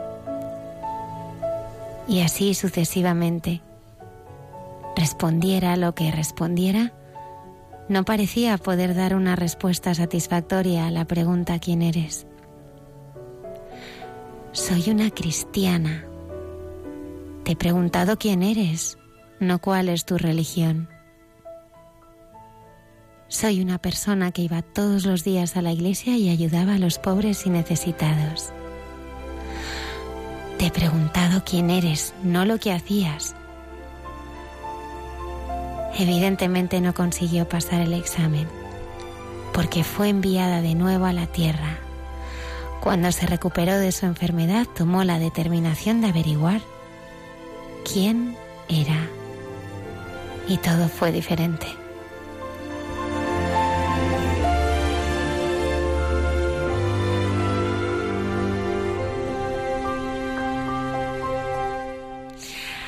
Pues en esta segunda parte de la entrevista vamos a tratar de descubrir quién es el padre Magín Pibernat a través de, su vocación. consigo pasar el examen. Bueno, ¿qué es para ti tener vocación, Magín? Esta es la gran palabra, la vocación, es, ¿no? Es la gran palabra y me la hace, me la hace mucha gente también, ¿eh? también tengo que decir, porque siempre hay un punto de, de interés o de misterio o de, como de que alguna cosa extraordinaria ha tenido que sucederme pues para yo descubrir este, este aspecto, ¿no? El, aspecto de la vocación. Bueno, en, general yo creo que la, vocación es aquello a lo que estamos llamados, ¿no? La palabra vocare, ¿no? Que, nos cuentan etimológicamente de, de, dónde proviene la palabra, ¿no? Hacer aquello a lo que estamos llamados, ¿no? Y, y, pues un, científico pues eh, que, se va descubriendo a sí mismo como tal y va estudiando y aquello le va bien, pues acaba mm, descubriendo cuál es su vocación, ¿no? O, en fin, esto en cuanto a lo, a lo profesional y en cuanto a lo vital también, ¿no? Eh, es una persona que, que conoce a otra y, pues hay una química especial entre ellos y poco a poco van descubriendo que su vida tiene más sentido cuando están juntos y no cuando están separados y deciden hacer y formar un proyecto de vida, van descubriendo poco a, poco la vocación, que es algo que está ahí porque alguien nos lo ha puesto, ¿no? Y que nosotros tenemos que descubrirlo, ¿no? Y acaban pues uniendo sus vidas, se casan y forman una familia, ¿no? Y, viven felices y comen perdices, si todo va bien, ¿no? ¿Y entonces por qué no te has casado y no has tenido hijos? bueno, yo estaba poniendo ejemplos como echando como balones fuera, ¿no? Eh, porque porque eh, eh, es que es tan sencillo, o sea, yo, yo creo que la, la, gente cuando, cuando me pregunta por mi vocación, ¿cómo es posible que tú, eh, hayas decidido andar por estos caminos que todos tienen tienen unas mm, tienen unas ventajas y tienen unas desventajas, tienen también unas renuncias, ¿no? Es decir, el que se casa con, con, una mujer está renunciando a todas las demás, pues si no sería infiel y estaría fallando ese proyecto de vida, ¿no? Bueno, pues eh, el, hecho de, ser sacerdote, que es lo que yo soy, pues también eh, o sea, es una decisión que implica tener algo, tener cosas, y implica dejar de lado otras también, ¿no? Pero como, como, como, con cualquier vocación, ¿no? Eh, eh, el, tema está, quizá un poco la, la, clave, lo que todo el mundo espera escuchar, pues sobre todo si has leído en el libro de los Hechos la, lo de San Pablo, que andaba persiguiendo a los cristianos, y cuando fue a Damasco se cayó del caballo y ahí cambió toda su vida.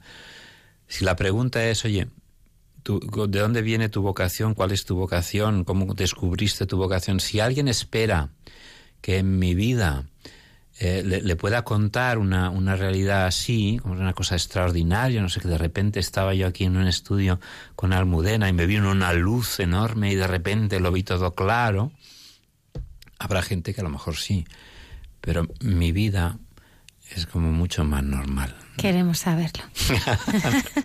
qué mala. ¿Cómo fue? ¿Cómo y qué, peligrosas son estas horas de la noche, ¿no?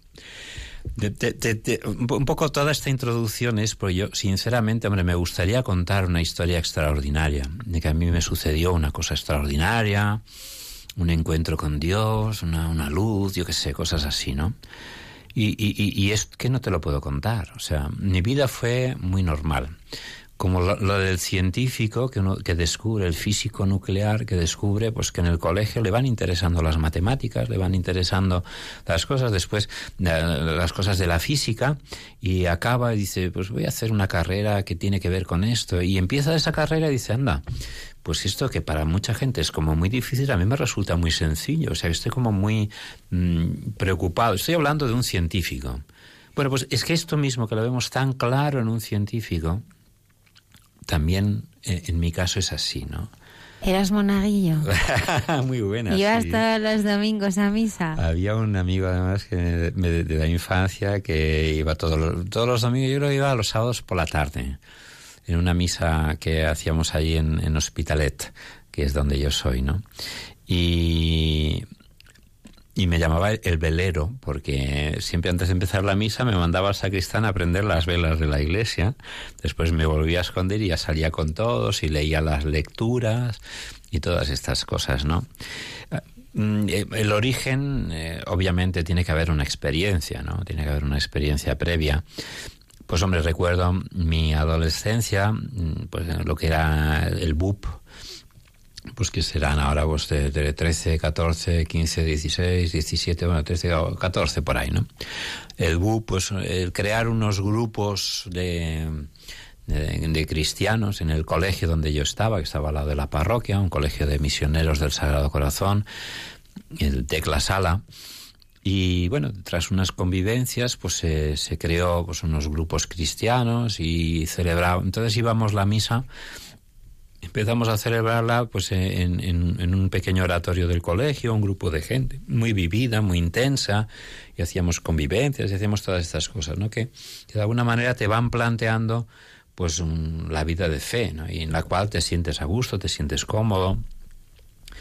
Hombre, yo, yo, yo así de entrada tampoco me lo había pensado. Yo, mm, cuando lo digo también a la gente que se sorprende, porque yo había hecho todo el bachillerato y COU, por ciencias y por ciencias puras. Y, mi idea era, pues me gustaba la, la, física, precisamente, ¿no? Precisamente. Y bueno, el, el, momento, pues son los momentos de decisión, ¿no? Que es un poco lo que tú esperas que te cuente, ¿no?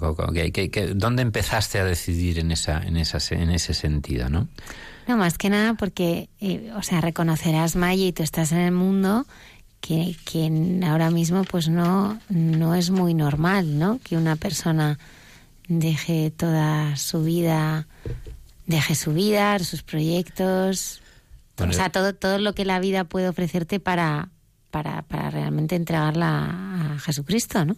Claro, y a pero, los demás. Pero esto no me sucedió en estos momentos. Me, yo soy muy mayor, aunque no lo parezca. aunque nadie me atribuya la edad que tengo, ¿no? Pero sucedió hace bastante tiempo, ¿no? Yo creo que han cambiado mucho las cosas, ¿no? Y, y quizá en ese momento, pues hasta era más fácil, aunque ya empezaba a ser difícil, ¿no?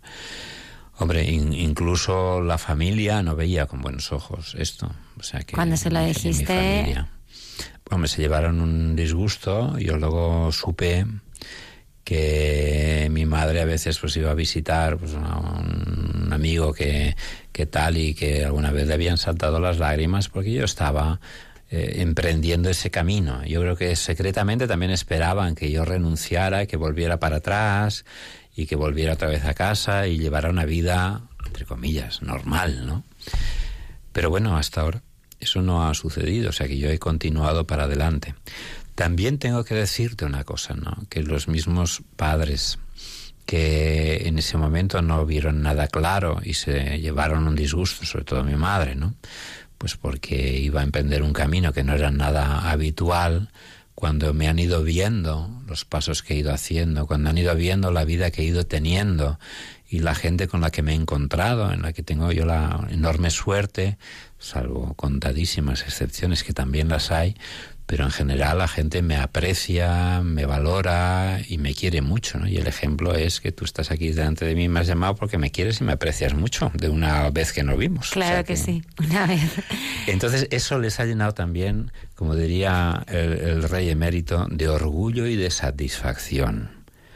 Es decir, que yo creo que están contentos con la vida que he llevado porque me ven feliz, porque ven que los demás están felices conmigo y que hago lo que lo que lo que qué, lo que quiero hacer o lo que Dios quiere de mí, eso es la vocación, eso es lo que estoy haciendo. Vale, pero entonces yo me he perdido, me he perdido, porque entonces estabas en los grupos del cole y entonces, bueno, primero en Monaguillo colaborando en los sábados por la tarde, o sea que es verdad que bueno, pues el Señor se empieza a hacer presente, ¿no? En tu vida, leyendo las lecturas y, y, en estos grupos donde tú te sientes eh, pues acompañado y supongo que también estás con, con personas que te inspiran.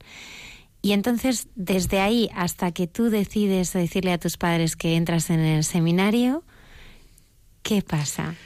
Bueno, eh, eh, fue, es muy sencillo, ¿eh? tú, tú, lo pones como, como con mucho misterio, pero es, bueno, muy es, sencillo. es muy sencillo y muy grande a la vez porque aquí estás. Cuando, o sea cuando que... llegas, cuando todo el mundo, cuando llega a, a, a los, a acabar los estudios, en, en, ese caso era COU, ahora segundo de bachillerato, pues da, da, un salto y tiene que tomar una decisión. Ya, ya, se separan, los amigos del colegio ya no, igual no se vuelven a ver y, y a uno tiene que tomar una decisión que tiene que ver también con la vocación, ¿no?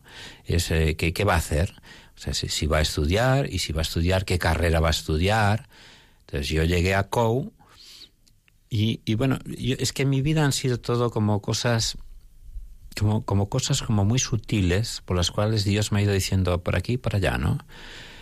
No hubiera pasado nada, yo, mi vida hubiera seguido siendo la, la, la que estaba prevista eh, y me hubiera ido pues seguramente a estudiar física, que era lo que tenía yo previsto, a no, si no hubiera sucedido algo. Y lo que sucedió fue, no, no, pero no a mí, sino que de ese mismo colegio, de esos mismos grupos, hubo dos personas, dos compañeros, mayores que yo, que se lo habían planteado y habían dicho que ese año iban a ir al noviciado eh, de los misioneros del Sagrado Corazón. Y yo dije, bueno, yo ahora podría ir a hacer esto, pero bueno, eh, he estado estudiando hasta ahora, ahí se ofrece una experiencia nueva que a lo mejor pues eh, podría estar bien, es una prueba, noviciado es una prueba, pues un, si veo que no es tal, pues me vuelvo para casa y sigo mi vida normal. Y, el hecho de eso me motivó. O sea, si hubiera ido yo solo, no, no, me hubiera animado. Pero iban otros dos, uno de los cuales luego se quedó en ese primer año de noviciado, ya quedamos solamente dos, que luego hemos seguido también y, y estamos los dos en activo. Eh, pues eso me, me, me, me, motivó a ir. Y, y así, oye, ¿y por qué no por aquí? O sea, como notas como la... ¿Y por qué por aquí? Bueno, y fui fue una, una situación un poco, fin, un poco di difícil. No, no fue un noviciado muy tranquilo por una serie de cosas que no hacen al caso. Eh, se, tuvo que hacer cambios sobre la marcha, pero yo ahí seguí. A lo mejor podía haberme dicho, bueno, pues ya se acabó. Yo ahí seguí. Y veía, notaba y sentía que, que ahí me sentía cómodo, que ahí estaba preparándome para algo que realmente me podía dar sentido a la vida, ¿no? Pero ya digo, ningún rayo me vino, ni ninguna luz rara, ni ninguna voz por la noche. No, pero el es, Señor es así, es muy sutil. Eh, Maggi, eh, tú eres una persona muy humana, ¿no? Muy, muy cercana y, y entonces yo quiero que me, que me, que me digas eh, cómo describes tú a Jesucristo, porque ¿cómo le cuentas cómo es este, este hombre, no? Este hombre que tú conoces, que tratas, ¿no? Y que muchas personas piensan que también es algo extraordinario y que es alguien que vive hace muchísimo tiempo, ¿no? Y, y él está mucho más cerca de lo que nosotros pensamos, ¿no? Está mucho más cerca de nosotros, ¿no? ¿Cómo es ese Jesucristo que, que tú conoces y has experimentado y que seguro que ves en los demás? Sí, porque es muy fácil eh, quedarse con la imagen. Antes poníamos unos trozos de, de, película para escucharla, con las imágenes que nos dan la, la, las películas, eh, o, también con la que uno se elabora a veces leyendo los propios textos, ¿no? Yo, hay una cosa también que en, en Tierra Santa, eh, en, concretamente en el, en el Santo Sepulcro, digo, es decir, lo que nos distingue a unos de otros eh, o sea, que decir, lo, que hace que, el cristianismo sea una religión eh, especial, a veces lo preguntas a la gente y dicen, no, bueno, es que yo, para ser cristiano significa ser buena persona. Oye, perdona, pero también los judíos tienen que ser buenas personas, también los musulmanes, y si me apuras, los budistas tienen que ser, no será eso lo que nos distingue. Entonces, a mí me gusta eh, decir y decir, ser cristiano es tener experiencia de Jesús de Nazaret. Ahí está. O sea, tener experiencia parecida a la que tuvieron también los discípulos después de la resurrección. O sea, Jesús viene a encontrarse con nosotros y tenemos que dejarle, ¿no? Porque es alguien que está ahí, ¿no?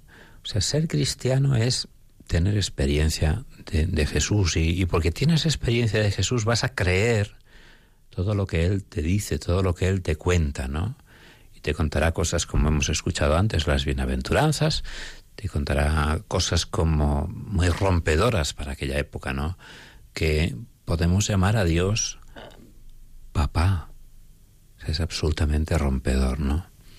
Pero eso no es una historia de un personaje histórico que sucedió. O sea, porque hay muchos personajes y muy valiosos, mismo San Francisco de Asís, en fin, podríamos citar mm, miles y millones de personas que han sido así y que nos traen sus relatos, pero son historia, son cosa pasada. Con Jesús, o sea, el auténtico seguidor de Jesús, el, el cristiano, el que opta por él, es aquel que es capaz de haber experimentado y sentido en su vida su presencia viva, vivo y resucitado, ¿no? Entonces yo Hombre, quizá a veces no lo tienes porque, claro, eh, pero, pero sí ha habido momentos en mi vida en los que te puedo decir, digo, es que existe, es que está, o sea, es que yo no es un vivirlo continuamente, ¿no? Pero, pero sí hay momentos en los que dices, pues sí, lo siento, está ahí, puedo continuar adelante, ¿no? Esa es mi experiencia sobre, sobre Jesús, ¿no? ¿Alguno de estos momentos? que hayas sentido al Señor más cerca? Bueno, en una, bueno, al, comenzar, por ejemplo, una experiencia interesante y además que estuvo muy bien dirigida. Eh, siempre son momentos un poquito especiales, pues tipo convivencias, tipo pues que estás como un poco más. Pero bueno, quizá la fue, fue importante, y lo he recordado siempre con mucho cariño, los ejercicios de San Ignacio. El mes de ejercicio, mes, tal, como suena la palabra, el mes entero, ¿no? Que hicimos además en la cueva de, de San Ignacio en Manresa, en Manresa, por un jesuita era él y otro, porque a veces tampoco un mes entero disponer de una persona así era difícil. Y estábamos nosotros, y me parece que eran unos otros religiosos también, que lo hacían, estaban en el noviciado del Verbo Divino. Y para mí fue una experiencia muy, muy profunda. Quizá un tanto desaprovechada, porque con 18, 19 años, y quizá debería repetirla ahora, debería repetirla.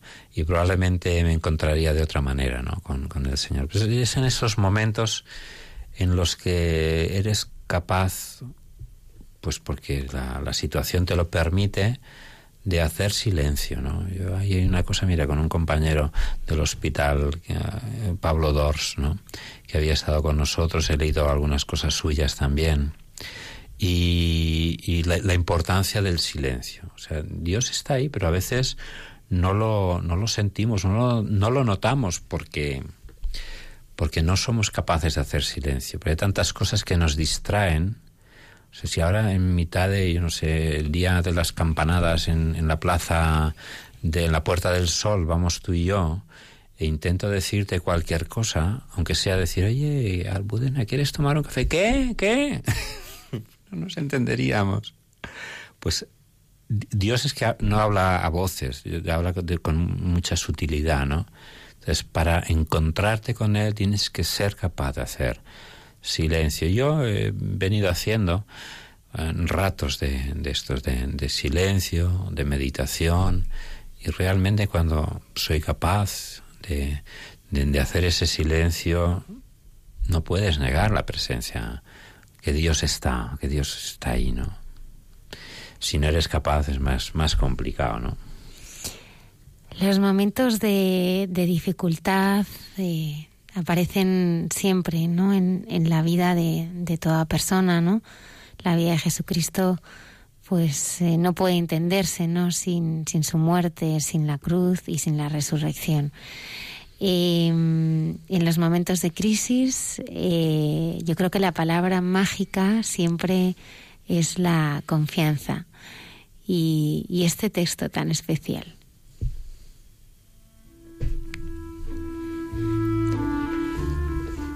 Una historia china habla de un anciano labrador que tenía un viejo caballo para cultivar sus campos. Un día el caballo se escapó a las montañas. Cuando los vecinos del anciano labrador se acercaban para condolerse con él y lamentar su desgracia, el labrador les replicó, ¿Mala suerte? ¿Buena suerte? ¿Quién sabe? Una semana después, el caballo volvió de, los, de las montañas trayendo consigo una manada de caballos salvajes. Entonces los vecinos felicitaron al labrador por su buena suerte. Este le respondió, ¿Buena suerte? ¿Mala suerte? ¿Quién sabe? Cuando el hijo del labrador intentó domar uno de aquellos caballos salvajes, cayó y se rompió una pierna. Todo el mundo consideró esto como una desgracia.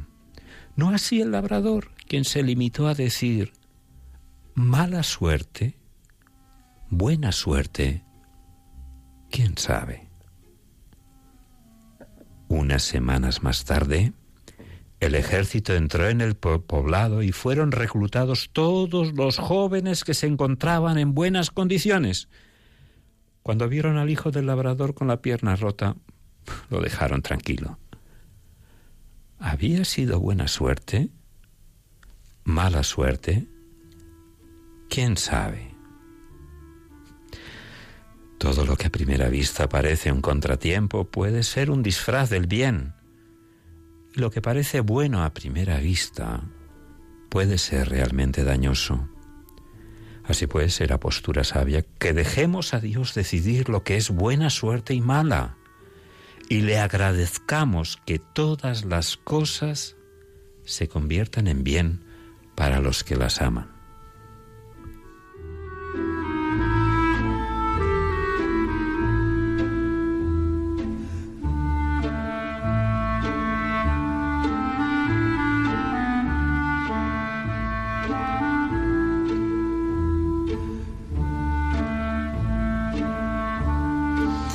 Buena suerte, mala suerte, quién sabe.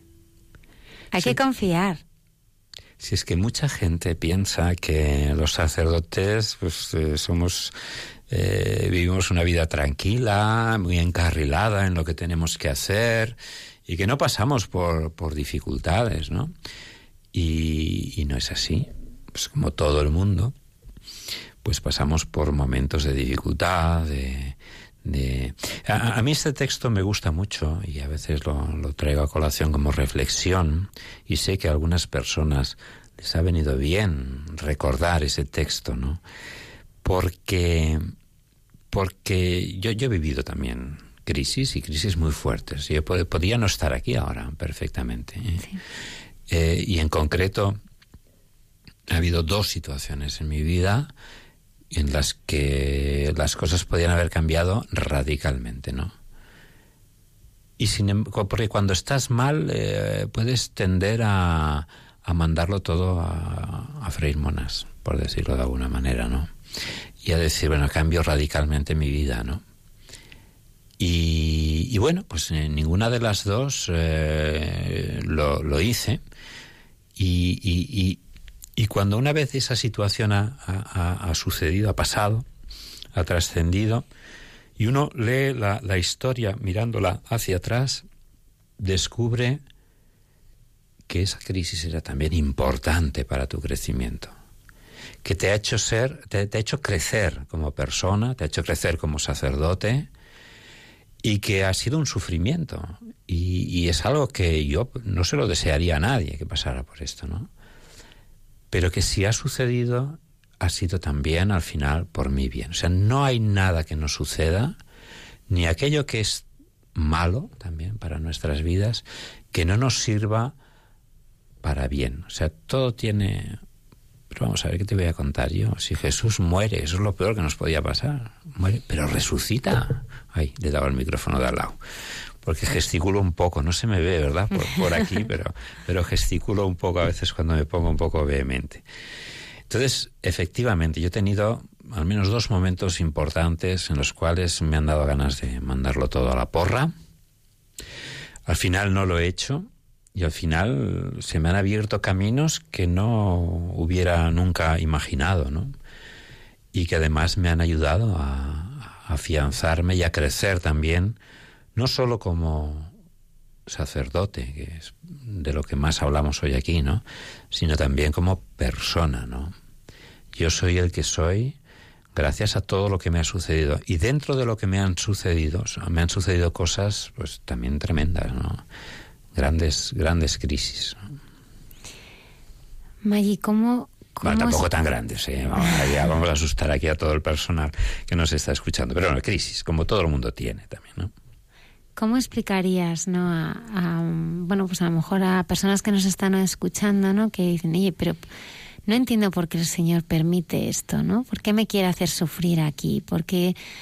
Mm, ¿Por qué, ¿Por qué? O sea, si él sabe cuál, qué es lo que yo necesito ahora, cuáles son, cuál es mi capacidad, ¿por qué me hace sufrir?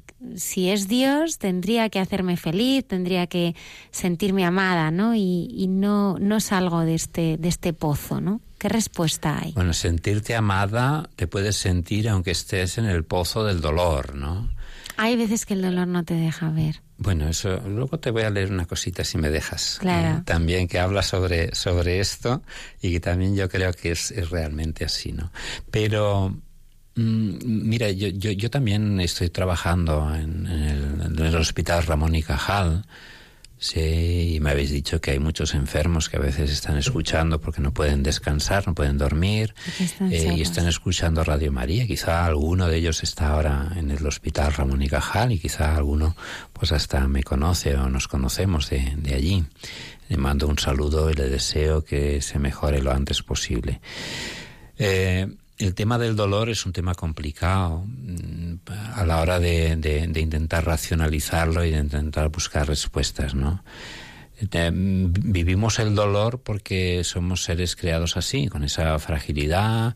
El dolor nos salva también, ¿no? Cuando, cuando te, te, te duele algo, te está avisando de que algo no va bien o si, si, uno no sintiera el dolor, se, se, se, daría un martillazo en la mano, no notaría nada y se lo seguiría dando y se deterioraría. Es, es bueno también, ¿no? En cuanto a, la enfermedad. Y probablemente también en, en, otras cosas, ¿no? Entonces, lo que forma parte de nuestra maquinaria y de nuestro ser humano, ser criaturas, eh, y que además está puesto también para, para advertirnos, sobre todo el dolor físico, ¿no? Eh, de advertirnos cuando algo no va bien, no le echemos la culpa encima a Dios, pues está, está, hecho también para nuestro bien.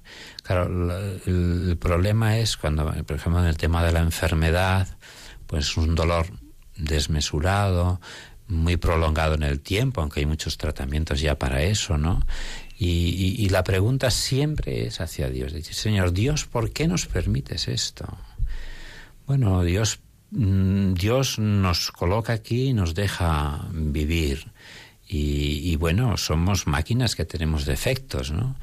Y, a veces esos defectos se ponen de manifiesto, pero es el mismo ser que somos, ¿no? Nos recuerda que somos criaturas, ¿no? Pero yo creo que Dios está siempre a nuestro lado para, para mostrarnos su amor, aunque a veces no seamos capaces de, de permitirlo.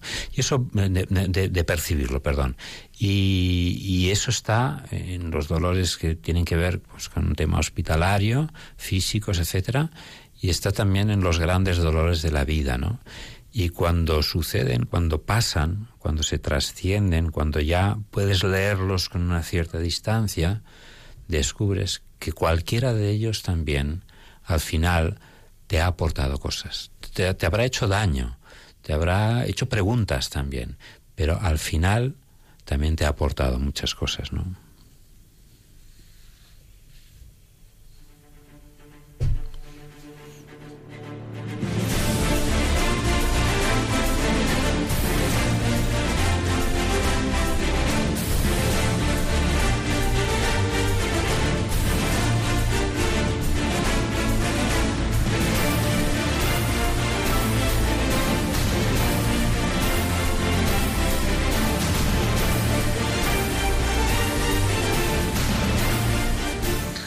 Bueno, pues esta música, esta música es para dar paso. va, va estupendo, va estupendo. las actividades pastorales que has asumido a lo largo de tu vida, Maggi. Han sido muchísimas. Sí, mira, eh, al venir aquí, porque ahora ya, como hemos estado un poco en, la parte de quién soy, mm, como siempre tratando de eludirla también, ¿no? Y ahora viene qué hago. En, eso estamos todos más cómodos. ¿Qué, ¿Qué, estamos haciendo? ¿Qué hemos hecho? Y demás, y demás cosas, ¿no? Y bueno, pues yo he tenido la suerte, y ya te digo, eh, no, lo he buscado casi nunca. O sea, son cosas que han ido apareciendo en la vida y como han aparecido, luego han desaparecido también. O sea que no las he buscado, pero que me han permitido tener una vida, yo creo que muy rica en experiencias. Me lo ha permitido, bueno, pues quién va a ser, ¿no? El, que me ha llamado también para estas cosas, ¿no? Hombre, como cosa curiosa, pues comencé no sé de qué quieres, quieres que hablemos alguna cosa en concreto. me gustaría saber pues la actividad en, en, en, los colegios, ¿no? Que, que, bueno, fuiste, fuiste profe. ¿Eh? Y ibas para profe, ¿no? Aunque pocas veces lo has podido eh, ejercer, pero sí lo has vivido. Me gustaba mucho la enseñanza. Yo estaba en una congregación en la que tenía tres colegios, ¿no? Digo, hombre, mal me irá que el superior alguna vez no me mande a algún colegio, ¿no? Y de hecho terminé mis estudios, me fui a, me mandaron a Pontevedra, al Colegio Sagrado Corazón, y nada más llegar ya me dieron clases de religión, que era lo que yo podía dar, me hicieron tutor de primero de BUP, eh, primero de BUP no era una clase de 20, eran tres clases de 50 cada uno, más o menos, ¿no? Y yo primerizo, eh, dando clases, digo, pero bueno, esto, y por supuesto dedicado profesor de religión, pero dedicado desde siempre, yo creo que me manejaba bastante bien eh, en pastoral, pastoral juvenil, ¿no? Una pastoral con jóvenes. Cuando llegó precisamente lo de, lo de Tierra Santa, pensé que yo ya había terminado esa, esa etapa, pero bueno, ahora sigo, me han vuelto a llamar y sigo colaborando con, con, los hermanos de la Salle en el Colegio Maravillas, otra vez pastoral juvenil, cuando ya pensaba que había pasado, pues tampoco lo he buscado y me ha ido apareciendo en el camino. Así fue como empecé y, la verdad es que siempre me he sentido cómodo, yo creo que he conectado bien, porque a veces pues eso también la, la, vocación te da las herramientas para poderlo hacer, ¿no? Y he conectado bien con todo lo que es el ambiente joven. Yo creo que ahora Ahora menos, porque hombre, ya la distancia entre los jóvenes de un colegio y, yo pues ya es cada vez mayor y hay que reconocer pues que a lo mejor ya no estás. Pero bueno me siguen me siguen pidiendo ayuda y, yo la verdad es que cuando me piden a veces ayuda o me piden colaboración pues, si alguien me pide una cosa que tiene que ver con la pastoral o me tiene que estar muy mal para que yo no lo haga no sea como sea eso mm. eso lo he tenido siempre muy claro Sabes que hace algún tiempo, pero tuvimos en el, en el programa Brotes de Olivo. Creo que tú los conoces no también. Me sí, sí, sí, sí, sí, Toda una familia, y, qué familia, ¿eh? Impresionan, impresionan. Yo los conocí también en otra actividad que surgió al hilo de estas cosas. Me fui vinculando porque primero asistía y después contaron conmigo con el David Multifestival, ¿no? Una, organización, un encuentro que se realizaba normalmente en verano, pues que trataba de reunir a artistas cristianos de todos los ámbitos. Yo tuve un par de años encargándome de coordinar los, los talleres, ¿no? Y de ahí conocimos, sí, a, a, Brotes de Olivo, y fue más o menos la época en la que sacaron un disco, que creo que estoy oyendo de fondo poco a poco, el Dame Vida, y que yo sigo utilizando porque me parece tremendamente inspirador. El disco completo y la canción, ¿no? De esa época, de esa época me vienen estas aficiones a, los temas de la radio, al show business, que sí, que también lo hago a mí. Bueno, a veces cuentan conmigo y me llaman para presentar eventos.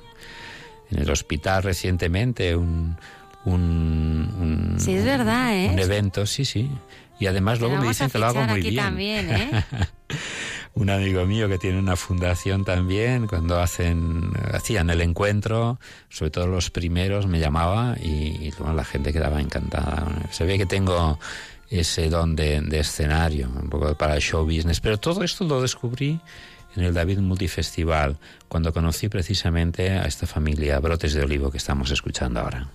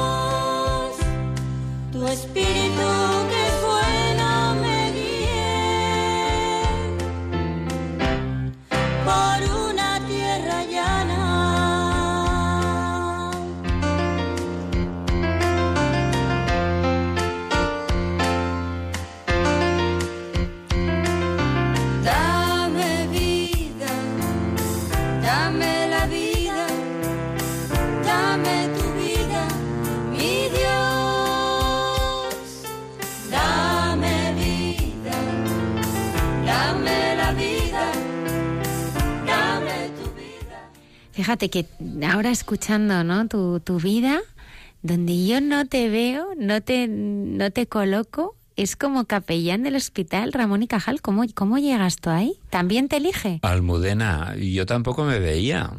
Es otra de las cosas, otra de las cosas que surgieron en el camino y que tuve que aceptar y que no me hacía ninguna gracia y que sin embargo pues ha, ha dado ha dado en una de esas crisis fue mi donde me pude agarrar para seguir adelante y encontrar un nuevo sentido a mi vida como sacerdote y como persona.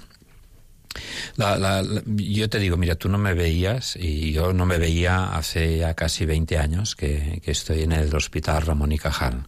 20 años. 20 años, es que soy muy mayor y no lo parezco. 20 años. Está con una cara de sorpresa. No, no sabía tantos años. Sí, sí, sí, como 20 años ya hace, sí, sí, que estoy en el Ramón y Cajal. Eh, bien, eh, terminó una etapa en una, en una parroquia, eh, terminó pues hacia mayo más o menos, y hasta septiembre pues no me podían volver a destinar en otro lugar, ¿no? Y digo, bueno, ¿qué hago yo entre mayo y septiembre? Digo, bueno, pues voy a llamar al vicario y me voy a ofrecer para, bueno, si tiene alguien que esté en una parroquia solo, yo que sé, en Vallecas o en un sitio que no tenga a nadie y quiere que yo le eche una mano, pues yo tengo ahora tiempo hasta que me, hasta que me destinen, ¿no? Y bueno, no me decía nada hasta que un día llamó, dice, oye, ¿sigues ofreciéndote para hacer algo? Digo, sí, ya te dije que sí. Dice, mira, es que ha surgido una situación en el hospital. Y yo digo, uy. ¿Dónde está la puerta? Hospital, pero ya me había comprometido. Un poco lo que me pasó con lo de Tierra Santa, que también no quería ir y por hacer la bromita al final, pero ya me había comprometido. Entonces recuerdo que le dije al vicario, digo, vale, necesitáis, en esta necesidad, y yo estoy libre y me he ofrecido. Digo, pero tengo la sensación para mí de que esto no es lo mío. Entonces, yo eh, me nombráis, me nombráis oficialmente, porque tampoco es una entidad eh, pública, hay que estar con todo, o sea, no puedes ir ahí de aficionado, o de, decir, si estás, estás nombrado y estás con, en fin, con todas las, las cuestiones legales precisas, tú me nombras, con la condición de que si yo en una semana veo que eso no es lo mío, simplemente lo dejo. Sí, sí, no te preocupes y tal, perfecto, perfecto. Y 20 años han pasado. y además te digo una cosa, que sobre todo en los primeros momentos fue todo un descubrimiento. Bueno, ya no, porque ya, lo conozco más o menos todas las situaciones.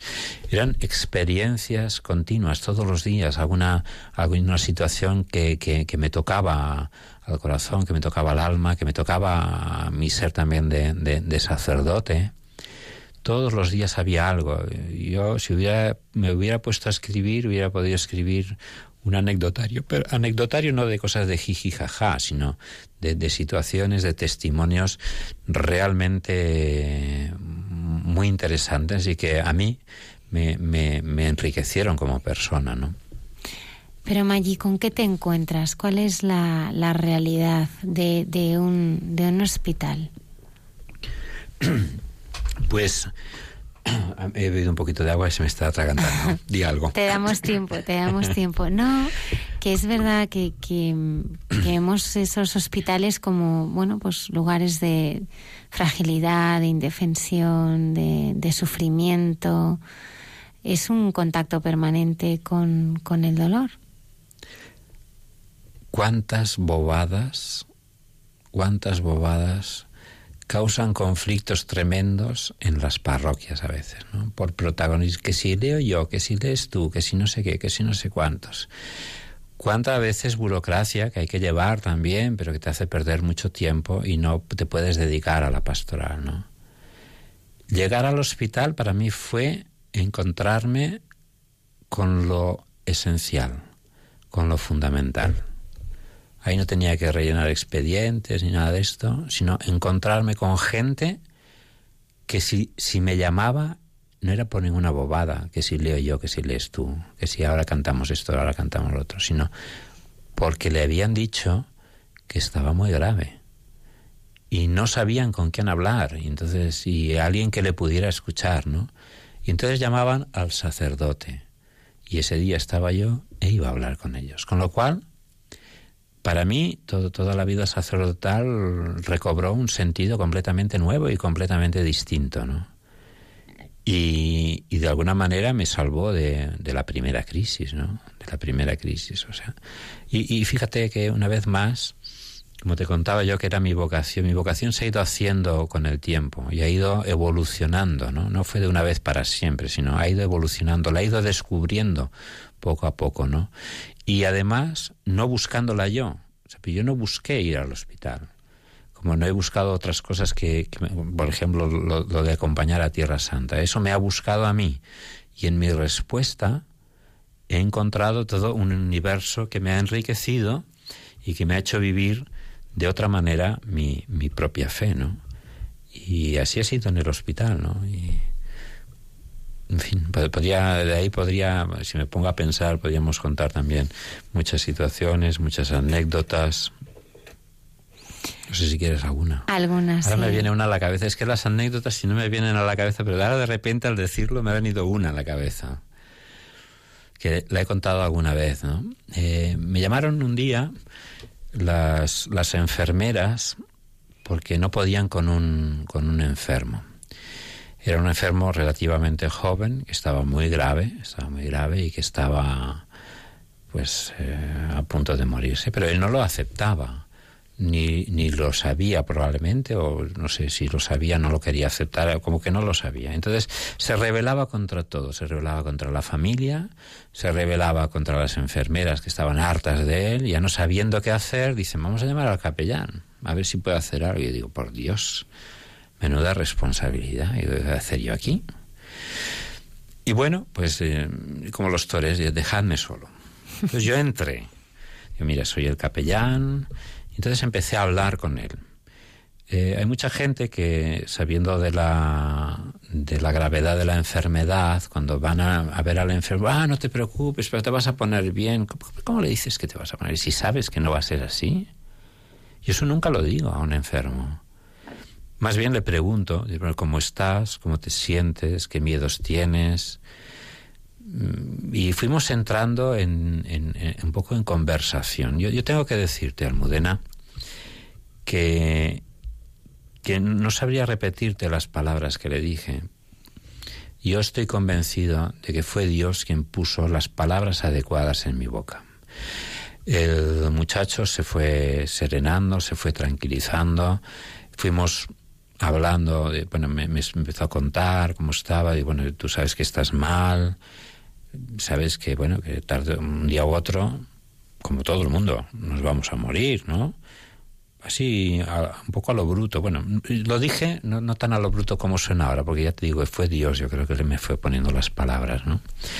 Y, bueno, sacamos este tema, le puse en la tesitura de que, bueno, pues que podría morirse, que cómo se sentía ante esto, si tenía miedo, me lo fue contando todo. Y bueno, tuvimos un, un rato, un rato allí, y entonces yo, pues ya terminé, yo, yo le vi muy tranquilo, muy bien, o sea, y bueno, y me fui. Al día siguiente que volví, que me tocaba guardia, pues habrían pasado dos o tres días, Digo, voy, voy a ver a ver qué tal ha ido. Bueno, me vieron llegar las enfermeras de lejos y me pusieron alfombra roja. El señor había cambiado su actitud totalmente. No se rebelaba ante esa situación, sino que la aceptaba. Y la aceptaba, pues desde una paz y desde una tranquilidad que, que no había tenido hasta entonces, ¿no? Y lo mismo la familia también me, me comentó. Con lo cual, pero ahí una vez más, yo digo, yo, yo no hice nada, yo, yo, no soy psicólogo, yo me, me, he asesorado en temas de estos para ver cómo tratar estos temas, ¿no? Porque a veces no nacemos sabiendo, pero yo no soy psicólogo y, y, pero sin embargo soy sacerdote y yo estoy convencidísimo, y así lo he dicho siempre, eh, teníamos que haber, tenía que haberla grabado, porque es que esas palabras yo no las no soy capaz de repetirlas. Y sí me sentí sentí que Dios a través de mí le estaba diciendo algo a ese enfermo, que, que cambió con su actitud, luego a los pocos días falleció, pero falleció con otra actitud, ¿no? ¿Qué experiencias, qué experiencias has vivido? Nos quedan ya, bueno, ¿cómo se han pasado Pero las dos bueno, horas? Esto no puede ser. Tengo, que, apa- tengo que, venir más veces, ¿eh? ¿Tienes, das tu palabra? Uy, no, aquí delante de todo el mundo. Bueno, no, ya me la que sabes irás que soy una luego. persona muy ocupada. Hoy ha sido casualidad que pudiera venir. es además. verdad, ha sido casualidad. Yo creo que ha habido alguien también que ha movido los hilos, ¿eh? Sí, ella, Y él. las dos. los dos. Pues eh, acabamos con, con una canción y, y con, un, con un pequeño texto que nos vas, que nos vas a leer. Que nos puede servir un poquito también de oración, si os Claro parece. que sí. Y tiene que ver con cosas que hemos estado comentando antes, ¿no? Eh, ahí está. Es una parábola, es una cosa sencilla. No es ni, ni palabra de Dios, pero ahí está. Y seguramente muchos de los que nos están escuchando esta noche se van a sentir identificados con ello. Una noche soñé que caminaba a lo largo de una playa acompañado por Dios. Durante la caminata muchas escenas de mi vida fueron proyectándose en una pantalla del cielo. Según iban pasando cada una de estas escenas, notaba que se formaban huellas en la arena. A veces aparecían dos pares de huellas, en otras solo aparecía un par. Me preocupó porque noté que durante las escenas que reflejaban etapas tristes de mi vida, solo podía ver un par de huellas en la arena. Y entonces le dije a Dios, Señor, tú me prometiste que si te seguía, tú caminarías siempre a mi lado. Sin embargo, he notado que durante los momentos difíciles de mi vida, solo había un par de huellas en la arena. ¿Por qué cuando más te necesitaba, no caminabas a mi lado? El Señor me respondió, las veces que has visto solo un par de huellas en la arena, hijo mío, ha sido cuando te he llevado en mis brazos.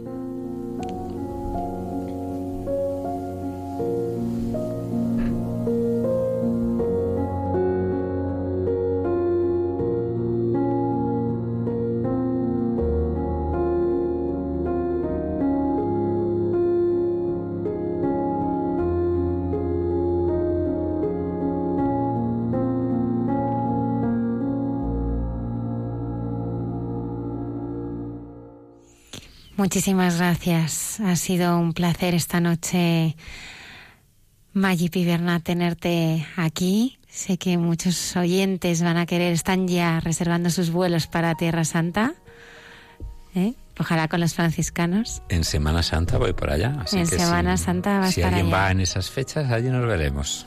Muchísimas gracias por haber estado esta noche aquí. El placer ha sido mío. Todo se ha trastocado de temor, porque yo temía un poco este, esta situación, sobre todo por lo que se implica de desnudarse un poquito. Se ha trastocado el temor en, en auténtico placer de estar aquí con vosotros y con vuestros oyentes. Hasta muy pronto.